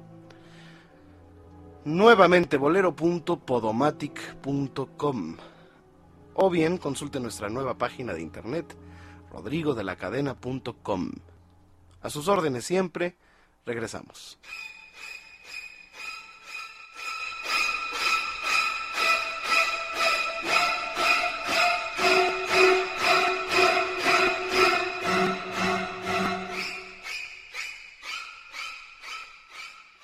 Continuamos con más aquí en Nuevamente Bolero para que nos puedas escuchar en cualquier parte del mundo. Muy sencillo www.radio13.com.mx. Y si te perdiste algún programa y quieres volverlo a escuchar o de plano te super encanta, eres super fan de Nuevamente Bolero, muy sencillo nuevamente bolero.podomatic.com, nuevamente bolero.podomatic.com. Si quieres saber más acerca de Rodrigo de la Cadena, su página personal es muy sencilla, www.rodrigodelacadena.com, www.rodrigodelacadena.com y llámenos al 52 11 26 79 para hacer una reservación para asistir a ver a Rodrigo de la Cadena el próximo viernes 9. Así es que 52 11 26 79, llámenos. Ahí se hacen las reservaciones con nuestra coordinadora general Elizabeth Flores. O si no, también llámenos al 56 15 19 10. 56 15 19 10 es el teléfono de la cueva de Rodrigo de la Cadena. Y 52 11 26 79 son los dos teléfonos donde usted puede hacer reservaciones para asistir a la cueva para cualquier evento. Ya sabe que de martes a sábado siempre hay un, un, un evento importante. Así es que no se lo pierdan 52 11 26 79 y 56 15 19 10. Esto es nuevamente Bolero completamente en vivo. Regresamos. No te pierdas las actualizaciones, fotografía, video, calendario y blog de Rodrigo en su página oficial www.rodrigodelacadena.com. Nuevamente Bolero con Rodrigo de la Cadena. Regresamos.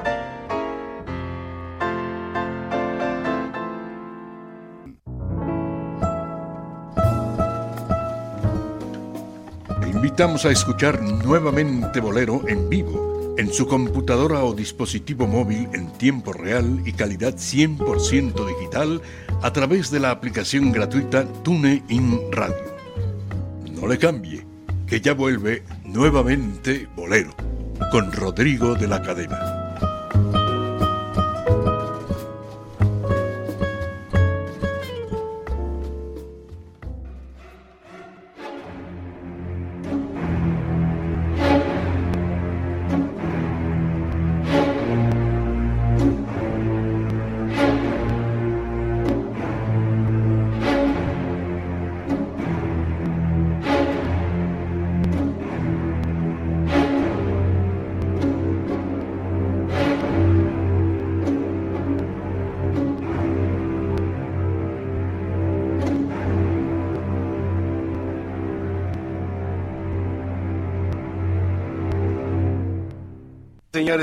De vuelta eh, para ese programa especial de Halloween, ¿verdad? Sí. Pues yo creo que lo vamos a, a- a- Repetir. a repetir, ¿verdad? Y no, hasta hacer la segunda parte, porque hay muchísimos nombres, Rodrigo, hay muchísima gente que... Pues ya se nos acabó el programa. Bueno, es nuestro último bloque, pero Claro. ¿con quién quisiera cerrar? Mira, eh, puedo contarte una historia, si quieres, de un locutor llamado Héctor Madera Ferrón, si quieres te cuento la Sí, historia. sí, sí, sí. Bueno, fue algo claro. dramático, algo dramático. Héctor, un- lo conocí, tuve el gusto de ser su amigo, pero ese final para nada me gustó para su vida.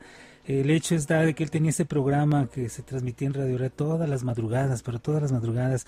Él de pronto sospechaba, él, desgraciadamente, tenía por ahí una amante, digamos. Pero él sospechaba que su amante lo engañaba, la- lo engañaba. Entonces dejó un programa grabado, pero no, pero no le dijo a su amante que iba a regresar, sino le dijo, ya me voy al programa en vivo. Nos vemos en la, en la mañana, regreso mañana. Ok, de acuerdo. Se va, llama a la cabina y, y le pide al operador, ponte el programa que está grabado. Y pone el programa grabado. Se regresa Héctor a la casa ahí con su amante y encuentra a su amante en brazos de otro. Entonces él entra en furia, saca un arma que llevaba consigo, da varios disparos, uno de ellos roza, roza en la cabeza de, de- la amante de, Héctor, y él piensa que la mató. En ese momento, al darse cuenta de, y pensar que él había asesinado a, esta mujer, a esta joven, se pone la- el arma en la cabeza, se da un disparo y queda ahí muerto. Eh, llegó el primer reportero que llegó era es Javier Giles, un amigo de allá de Radio que era el reportero nocturno. Él cubrió la nota. Trataron de cubrir toda esta historia. Pero curiosamente eh, quise mencionar este, este caso de Héctor Madera Ferrón, porque de ese programa nocturno no fue el único muerto. Eh, cuando muere Héctor Madera Ferrón, llega Joaquín Gutiérrez Niño y tenía a cubrir el espacio que dejó Madera Ferrón. Uno de sus asistentes de producción muere de forma trágica cuando se bajaron ellos a auxiliar, me parece que en el periférico, en el circuito interior, a una persona que había sufrido un accidente, una ponchadura, y ahí es atropellado el asistente de producción. No bastó con eso. Tiempo después, un operador del mismo programa también muere por cuestiones de enfermedad, pero o sea, un hombre joven, muy joven muere también de forma pues dramática. Y bueno, y también de ese mismo horario, pues nuestro querido Manuel Payares por problemas de salud también muere. O sea, en ese horario de, de Radio Red ya han sido varios los muertos, o sea que si llegan a ofrecer por ahí algún programa en ese en ese horario la verdad no no no conviene. Y lo digo porque realmente son tragedias que se han dado. Y dentro de la música hay muchísimos más. Dentro de los actores hay muchísimos más. Hay hombres que marcaron huella dentro de su carrera y dentro del mundo como el caso de Chano Pozo que algunos dirán quién es bueno pues es el hombre que que no creó el jazz latino, pero sí con sus canciones junto a Dizzy Gillespie hicieron que el jazz latino proliferara en el mundo entero. Él muere asesinado en 1948 en la víspera de Santa Bárbara de Shango.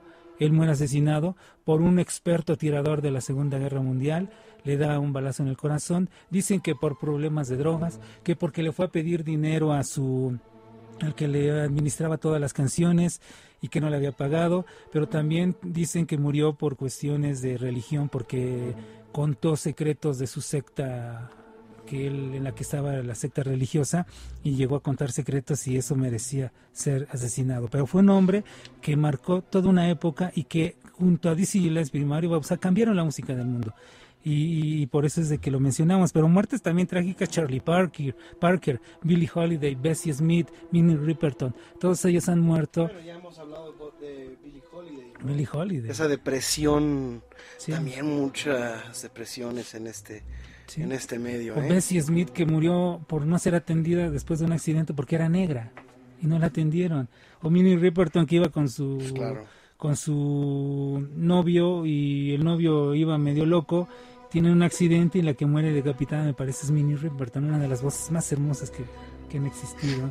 Eh, bueno, lo que mencionaba Charlie Parker, cuando murió por exceso del abuso de las drogas, él tenía 30 y cachito años de edad y en la autopsia dijeron que parecía el cuerpo, el organismo de un hombre de casi 90 años, 80 años. Estaba acabadísimo por dentro Charlie Parker. Ray Charles. Ray Charles, Ray Charles, que igualmente, ¿no? La heroína, sí. que es que es una droga, yo no sé, ni siquiera la he visto, me- es inyectada, ¿no? La heroína. Sí. Bueno, te puedes inyectar todo, Todo, ¿verdad? te puedes inyectar, inyectar todo. Y aquí en México, bueno, debemos de recordar el trágico fin de Blanca Estela Pavón en un accidente de aviación, el cual platicaba Marga López que realmente ella le habían ofrecido a Marga ese contrato para ir a cantar, porque Marga también cantaba, se echaba sus canciones. Pero que Marga no podía, por alguna situación, no pudo aceptar ese contrato y les dijo, pero les recomiendo a alguien que sí puede ir porque ella ella sí tiene tiempo de ir a ese evento. Y recomendó a Blanca Estela Pavón. Y se fue Blanca Estela Pavón a cantar en ese evento, en ese, ese contrato que no, no quiso esta Marga. Y bueno, sucedió esto, ¿no? La muerte de Marga, de, de Blanca Estela. Y manera- Marga, y perdón, y Marga Rodrigo, toda su vida, ella, ella lo confesó, llevó el peso de la muerte de Blanca Estela. Pues sí, es que qué horror. ¿Sí? Imagínate. Sí. Oye, y te recomiendo este huesito, ten. Sí. Y ella, y ella, y ella lo dijo en una entrevista. Desde entonces eh, no, no he descansado por eso. Eso me sigue, decía ella, me sigue, lo sigo sintiendo. Perturbando. Perturbando, sí, sí. Pues para ya para terminar algunas historias, eh, vamos a contar alguna vivencia personal, mi querido Dionisio. Eh, ni tú ni yo nos hemos muerto todavía. Claro. Este, bendito sea Todavía Dios. no me muero. Para dejar de adorarte. Eh, hay, hay ahí una. eh, a ver, ¿quién empieza tú o yo? Tú a ver primero. Yo nunca me. Yo, yo. No te voy a decir que soy totalmente escéptico, porque siempre me ha llamado mucho la atención eh, cualquier tipo. De hecho, yo he tratado de buscar por cualquier, este, por, por cualquier medio posible eh, algún tipo de, de contacto con, con seres muertos, ¿no? Ah, Tú no sabes lo que a mí me encantaría Bueno, yo he tenido platicar, con- platicar con Agustín Lara, ¿no? Este, y, y te voy a decir, he, he probado la, la Ouija, por ejemplo, y nunca se me mueve la desgraciada. Entonces, por eso yo cada vez dejaba yo de, de creer más en que, pues, la vida nada más está aquí, ¿no? Ya quien se muere, se murió y punto, ¿no? Sí. Pero mm, mi mente empezó a cambiar eh, y mi creencia, mi, mi fe eh, con respecto a si la vida se termina en, en- en este plano, cuando nos morimos y ya, no pasa nada.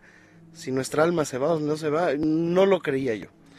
Eh, sin embargo, te voy a decir que que mi, mi, mi concepción general cambió. Nunca, a mí me encantaría ver un fantasma, me encantaría, ¿eh? Te lo juro. Y nunca lo, lo buscaba yo y, y todo. y- historias me han contado miles, ¿no? Pero a mí nunca, por más que he querido, porque yo lo he buscado, y me pongo así en la noche solo en, en tu casa, ahí me pongo a, decir, a ver, mándame una, so- solo dame una señal chiquita, ¿no? Cualquier cosa, Sí. y nada más no. Pero todo cambió cuando, em, cuando en, en la XQ, Sí. ya ves que, que, es- que estoy ahí, Sí. hago un programa que se llama El Estudio Verde y Oro, y en, en Radiopolis, en Tlalpan 3000, Que es donde está la, la estación, Sí. Antes eran las plantas nada más. Ajá, Ajá. me tocó eh, grabar un programa. Entonces, este, haz de cuenta que Televisa Radio es muy grande. Es, es un edificio, es una construcción especialmente hecha para radio, en donde vas caminando y vas viendo ahí está la XW en el centro y luego está la que buena, la Z, digo la los 40 principales, la que buena, la XX, ¿no? Mm, sí. La XQ. Entonces, este, está por un lado el estudio de transmisión y en el otro lado al fondo, al fondo, al fondo, ya donde termina el, prácticamente el edificio, está el estudio de producción de la Q, que es donde se graba o se post, post produce. Sí. ¿no? O se edita. Entonces me tocó estar grabando allí, hay un piano de cola. Los pianos que están ahí todos, porque hay varios pianos, son los que estaban en ayuntamiento, en los estudios antiguos de, de la XCW y de la XQ, del estudio azul y plata y el estudio verde y oro. Entonces todos los pianos se los llevaron a Tlalpan. Entonces yo estaba tocando en alguno de esos antiguos pianos de cola que están ahí en el estudio y me, me tocó algo que de verdad dije, bueno, estaba yo haciendo un programa pues a muertos, porque la mayoría de los eh, compositores que canto pues, Ya murieron. murieron hace mucho, entonces Sí. estaba haciendo un programa, no se me olvida, a Manuel M. Ponce y a Jorge del Moral. Estaba yo tocando el piano y cantando y haciendo el programa solo en el, en el estudio y del otro lado el operador, Genaro Ponce. Y este se empieza a escuchar así en la pared, que pegan en la pared, Sí. pero en la pared, de atrás de la pared no hay nada, está la pared, está, está el edificio. Sí. Pero haz de cuenta que estaban tocando una puerta, pero atrás del, del estudio. Entonces yo escuchaba esos sonidos y decía, qué chistoso, pues ha de ser, hay una máquina que había, un, que la dejaron, eh, que estaban, no sé, que- pasando, convirtiendo un audio eh, y se estaba reproduciendo y estaba en los audífonos y yo lo que oía eran los audífonos, pero escuchaba yo el golpe así. ¿no? Sí. y como que jugateaban en la pared, como que algo hacían, hacían ruido, mucho ruido, Sí. y como que tiraban cosas, no sé, tiraban plumas, o se oía el ruido, se oía ruido, pero no se veía nada. Pero dije, ha de ser alguien que está afuera, taladrando o poniendo un...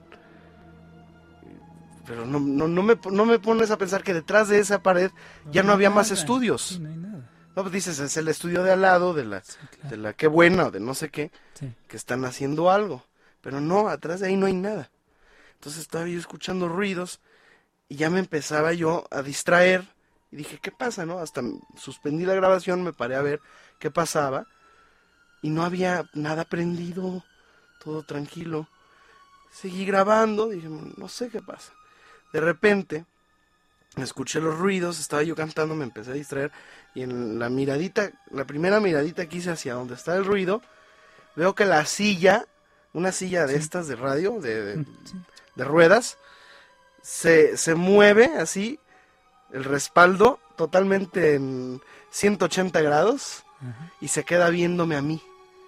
O sea, hace cuenta que la silla se vol- alguien la volvió, como López. Dóriga, que, que mueve así la silla en el noticiario. y Bueno, así se movió, dio una vuelta y, me, y se me queda viendo a mí. En ese momento yo pego un grito, así, estaba yo grabando, este, no sé, este, ¿por qué me olvida? Y grité, me pegué, me caí del, casi casi me caí de la silla, porque me, me eché para atrás y me pegué en la, en la pared, pero nunca en la vida me había tocado sentir esa vibra, esa, esa energía tan fuerte en, en, en, una experiencia. ¿Te toca? Sí, bueno, yo he tenido, yo realmente sí he tenido muchísimas experiencias en todos lados y de todo tipo, ¿eh? No sé si quieres te cuento la más, la que más me impactó a mí. Estaba yo estudiando arquitectura en la universidad. Eh, pues, yo siempre he acostumbrado, cuando estuve en la escuela, llegar temprano. Yo siempre me tocó en los turnos matutinos. ¿Y por, y por qué en el radio no, eh? no, no, no es cierto, no es Siempre en los turnos matutinos me tocaba llegar.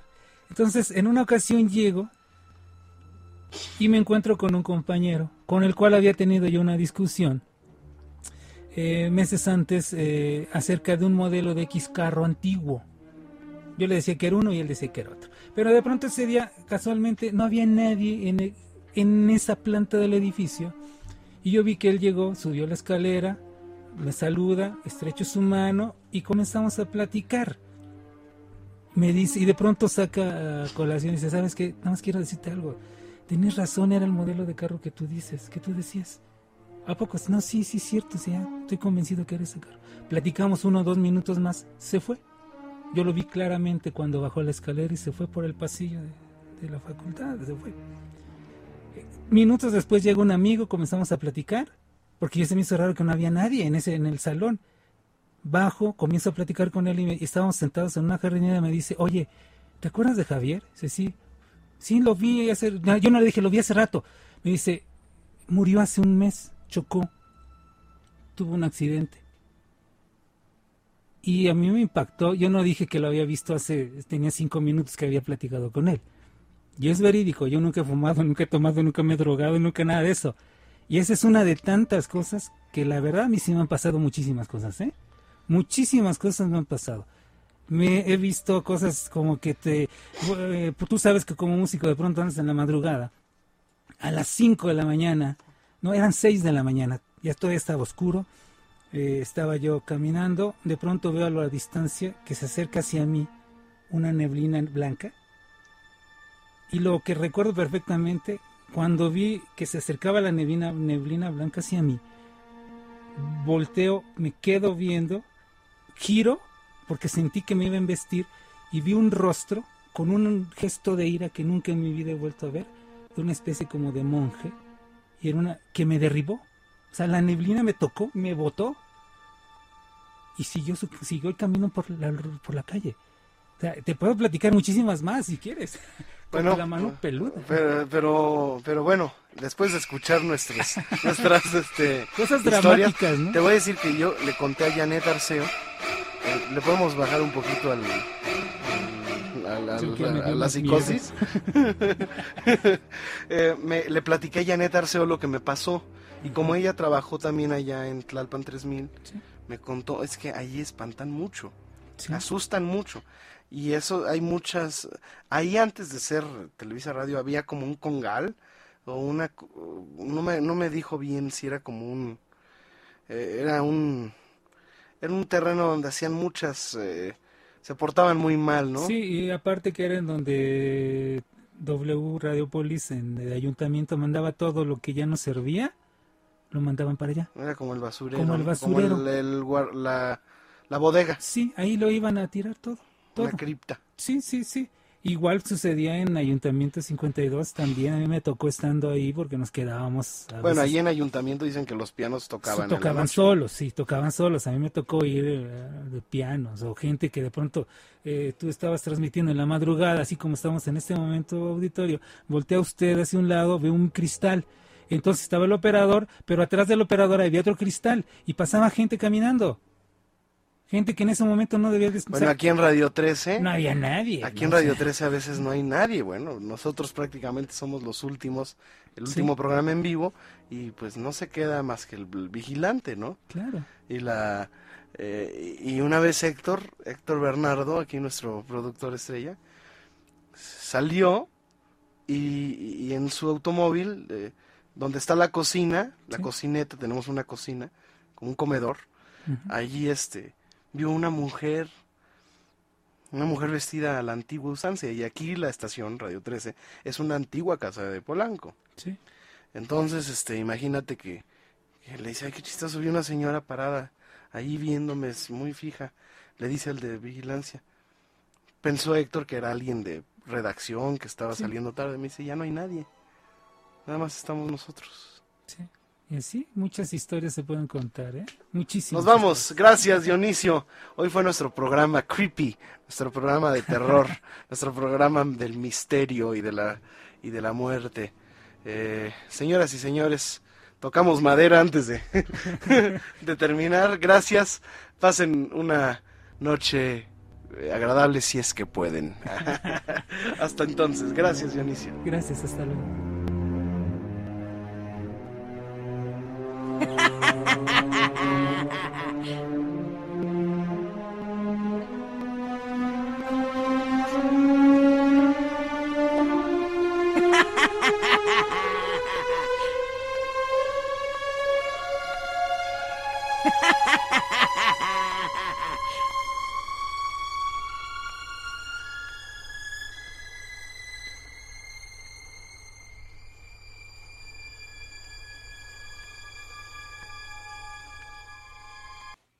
Les esperamos en el próximo podcast de Nuevamente Bolero, el encuentro musical de Rodrigo de la Cadena con la sensibilidad y el romanticismo del mundo de habla hispana. Muchas gracias y hasta entonces.